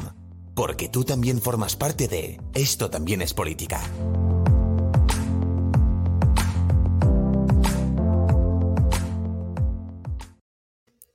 ¿Te ha gustado? Le he pedido a Batman que nos, que nos lea los métodos de contacto. Hostia, gracias Bruce Wayne. Gracias Bruce Wayne. Le he dicho, Batman, si tienes un momentito, ¿me puedes leer aquí los métodos de contacto? es que a ver, Oye, pues, somos. Pues me han encantado, ¿eh? Me han encantado. somos un podcast que está hinchado a dinero, ¿ya? O sea, yo, fijaos, todas las mierdas que tengo, para que lo vean en YouTube, yo empiezo ya a tener mierdas por detrás otra vez. Vuelvo un poco a mis orígenes. ¿Te acuerdas cuando grabamos, solo me veías tú en un principio, que tenía aquí cosas detrás? Eso era maravilloso. Pues vuelvo otra vez a llenar de cajas y de cosas mis espaldas para que se vea que somos, nos manejamos en la opulencia. Bueno, y que, hay que volver un poco a los orígenes, ¿no? Para que no nos acusen de que nos subimos a la, nube de haber eh, sobrepasado al padre Joaquín o a eh, José Ramón de la Morena en podcast más escuchados, quiero decir. Tenemos una guerra, eh, estamos entre Joserra y Julio Otero que para nosotros son, bueno, eh, nuestros grandes rivales, creo ahora a nivel de, podcast. Eh, dentro de nada, ojo, cuidado, mm, quiero ir a por Manu Carreño, es mi siguiente objetivo. Manu Carreño. Oye, ahora, fuera bromas, o sea, estará al, superar a José Ramón de la Morena como podcast, o sea, ser más escuchado que José Ramón de la Morena en podcast y casi más que Julio Otero. No sé, no sé yo hasta dónde será el tema de ser más escuchados. Eh, supongo que irán por ahí las estadísticas y tal, pero también supongo que será, eh, yo que sé, en, tiempo de escucha y cosas de ese estilo. Pero vamos, que oye, muy bien, ¿eh? estamos en lo que en ranking de Spotify estamos en el 150 más o menos de decir, Julio, millones de podcasts. Julio te hace programa de cuatro horas. Sí, sí.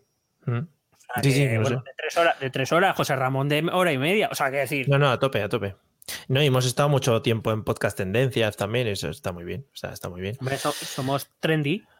Trending topic. Si, si, realmente nosotros estamos en la misma sala, lo que pasa es que nos ponemos fondos diferentes para que mantener un poco el aspecto amateur, ¿no? Nosotros ahora cuando salimos de aquí, esto es un plató gigante en el que tenemos, pues, está el productor, realizador, un montón de gente. Bueno, ahí, detrás está, está esperando Ángels Barceló para entrar ahora. le dejas el mismo micrófono, ¿no? Se desinfecta un poquito. Bueno, le ponen, el, capuchón de la, radio y ya está. Ah, eh. Y en el tuyo, y en tu plato está Juan Ramón Lucas, o sea. Sí, y Federico a veces, algunos días. Son lo que. Pero porque se queda a vernos, se queda a vernos. Ya decimos Federico, Federico, y ya sabes quién es. ¿Ha visto? Referente español. Martín Montes. Está ahí después de subir el Turmalet. En fin, bueno, amigos, no sé si tienes algo que añadir en este off-topic final del episodio. ¿No? No, yo tampoco. Que he, vuelto, que he vuelto al colegio. Ah, sí, bueno. Pero si quieres lo tratamos en un podcast solo de eso. Por favor, por favor. Creo que te mereces un podcast que le vamos a, llegar, a llamar El desahogo del profesor. También date una semana de contacto ya con los muchachos y a partir de ahí pues ya te cagas en sus muelas 20 veces o lo que sea, aquí abiertamente. Sí, podemos, los, los eh, telegrames podéis iniciar o en Twitter, vamos a poner hashtag eh, ET, eh, bueno, ETEP. hay que buscar un hashtag para poder apostar. Vale, ETEP apuesta. Y entonces hay que apostar cuántas veces le tengo que decir a los chavales que se pongan la majarilla bien en una semana de media. Vale, vale. ETEP apuestas. El ETEP apuestas. el punto eh, iniciamos con 20. De 20 para abajo no se puede decir, yo creo bueno, cinco, días a la, semana estamos hablando mm, de una media de, yo qué sé, te puedo decir, de, más, de, más, de, 20 horas a la semana. Bastantes vale. más, de uh. hecho, casi 30. Uh, pues ojito, ¿eh? Bueno, pues en ETEP apuestas o ETEP 888 puede ser también para que tiren de ah, ahí. Ah, mira, mira, ETEP, ETEPPEL8, hashtag ETEPPEL8. O ETEP Betan, Betanwin. También ETEP Betanwin. Y si nos quieren patrocinar, en el próximo episodio nos ponemos una camiseta de Betanwin, al igual que yo estoy patrocinando grupos de música. A ver, ten cuidado, ten cuidado que el ministro de Consumo quiere prohibirlo. Bueno, ah, verdad, lo lleva queriendo prohibir en muchos meses, pero está ahí. Este señor Garzón. Eh, pues nada, pues si nos quiere patrocinar, nos, estamos abiertos a panaderías, carnicerías, eh, todo el tema de productos básicos, yo qué sé, lo que queráis incluso... Telefonía móvil. Telefonía móvil, pero telefonía móvil de, por ejemplo, si vuestro padre tiene una tienda, un bazar. Bazar, Paco, por ejemplo. bazar, Paco, nos ponemos... Mantequerías, si queda alguna. Oh, muy bien, muy bien. casquerías, me gustaría mucho. Una casquería. Chatarrerías, sí, sí, Y ya digo, incluso todos. Colmados. colmados. Hacemos un David Meca. O sea, Economatos. Ostras. Ostras, qué guay. ¿Algún, algún, ¿Alguna tienda más de los 90 quieres destacar? Bueno, eh, podemos. ¿Botica? ¿Una botica? ¿Una botica? Una, botica. Muy, muy bien. ¿Tapicero? ¿Tapicero? El otro día estuve en un tapicero. Afiladores, El, otro día el otro día estuve en un tapicero. ¿Cómo lo ves? ¿Que, estuviste en un tapicero? Sí, sí, pero, sí. Pero no van, no van a tu casa con el coche. No, aquí tuve que ir. En el de tapizamos sillas, sillones, tresillos, descalzadoras. Que todo el mundo una descalzadora, por lo menos a lo largo de tu vida, está pisado. Eso. Es yo que sigo sin tener muy claro que es una descalzadora, pero vale. Bueno, algo que te descalza, ¿no? Por, yo, creo que es. Claro, que te, que, quita los zapatos. Que nos lo digan también en el Telegram, o si alguien ha llegado hasta aquí, que por favor nos lo diga en Evox, pero con un parrafazo, por favor. Eh, yo creo que son eh, los silloncitos estos que pones a los pies de la cama, que se ponen en los pies de la cama, que yo solo lo he visto en hoteles. Esos sillones que son como. Ah. Ojo, ¿eh? Pues. No, no, no, no. Hashtag ETEP descalzadoras. También te digo, podríamos buscarlo ahora mismo en Google, pero no. O sea, yo prefiero quedarme con eso. No, no, no, no, no, no. Vale, pues nada, estuve en, un, estuve en un tapicero. Ahí lo quiero dejar, ¿eh? También para dejar un poquito en el aire mi aventura con el tapicero. Crearé un podcast solo de Mario Girón por, por las tiendas de Madrid, por, los negocios. Esto, también es minoristas. esto también es pymes. No. vale, vale, vale. No, dando a conocer estos pequeños negocios. La verdad es que vamos a crear un emporio, ¿eh? Hombre, por supuesto. Esto también. Vamos a ser como los de Eras una vez la vida, ¿no? Que eran los dibujos siempre los mismos, pero iban cambiando de tema. Mm, qué guay.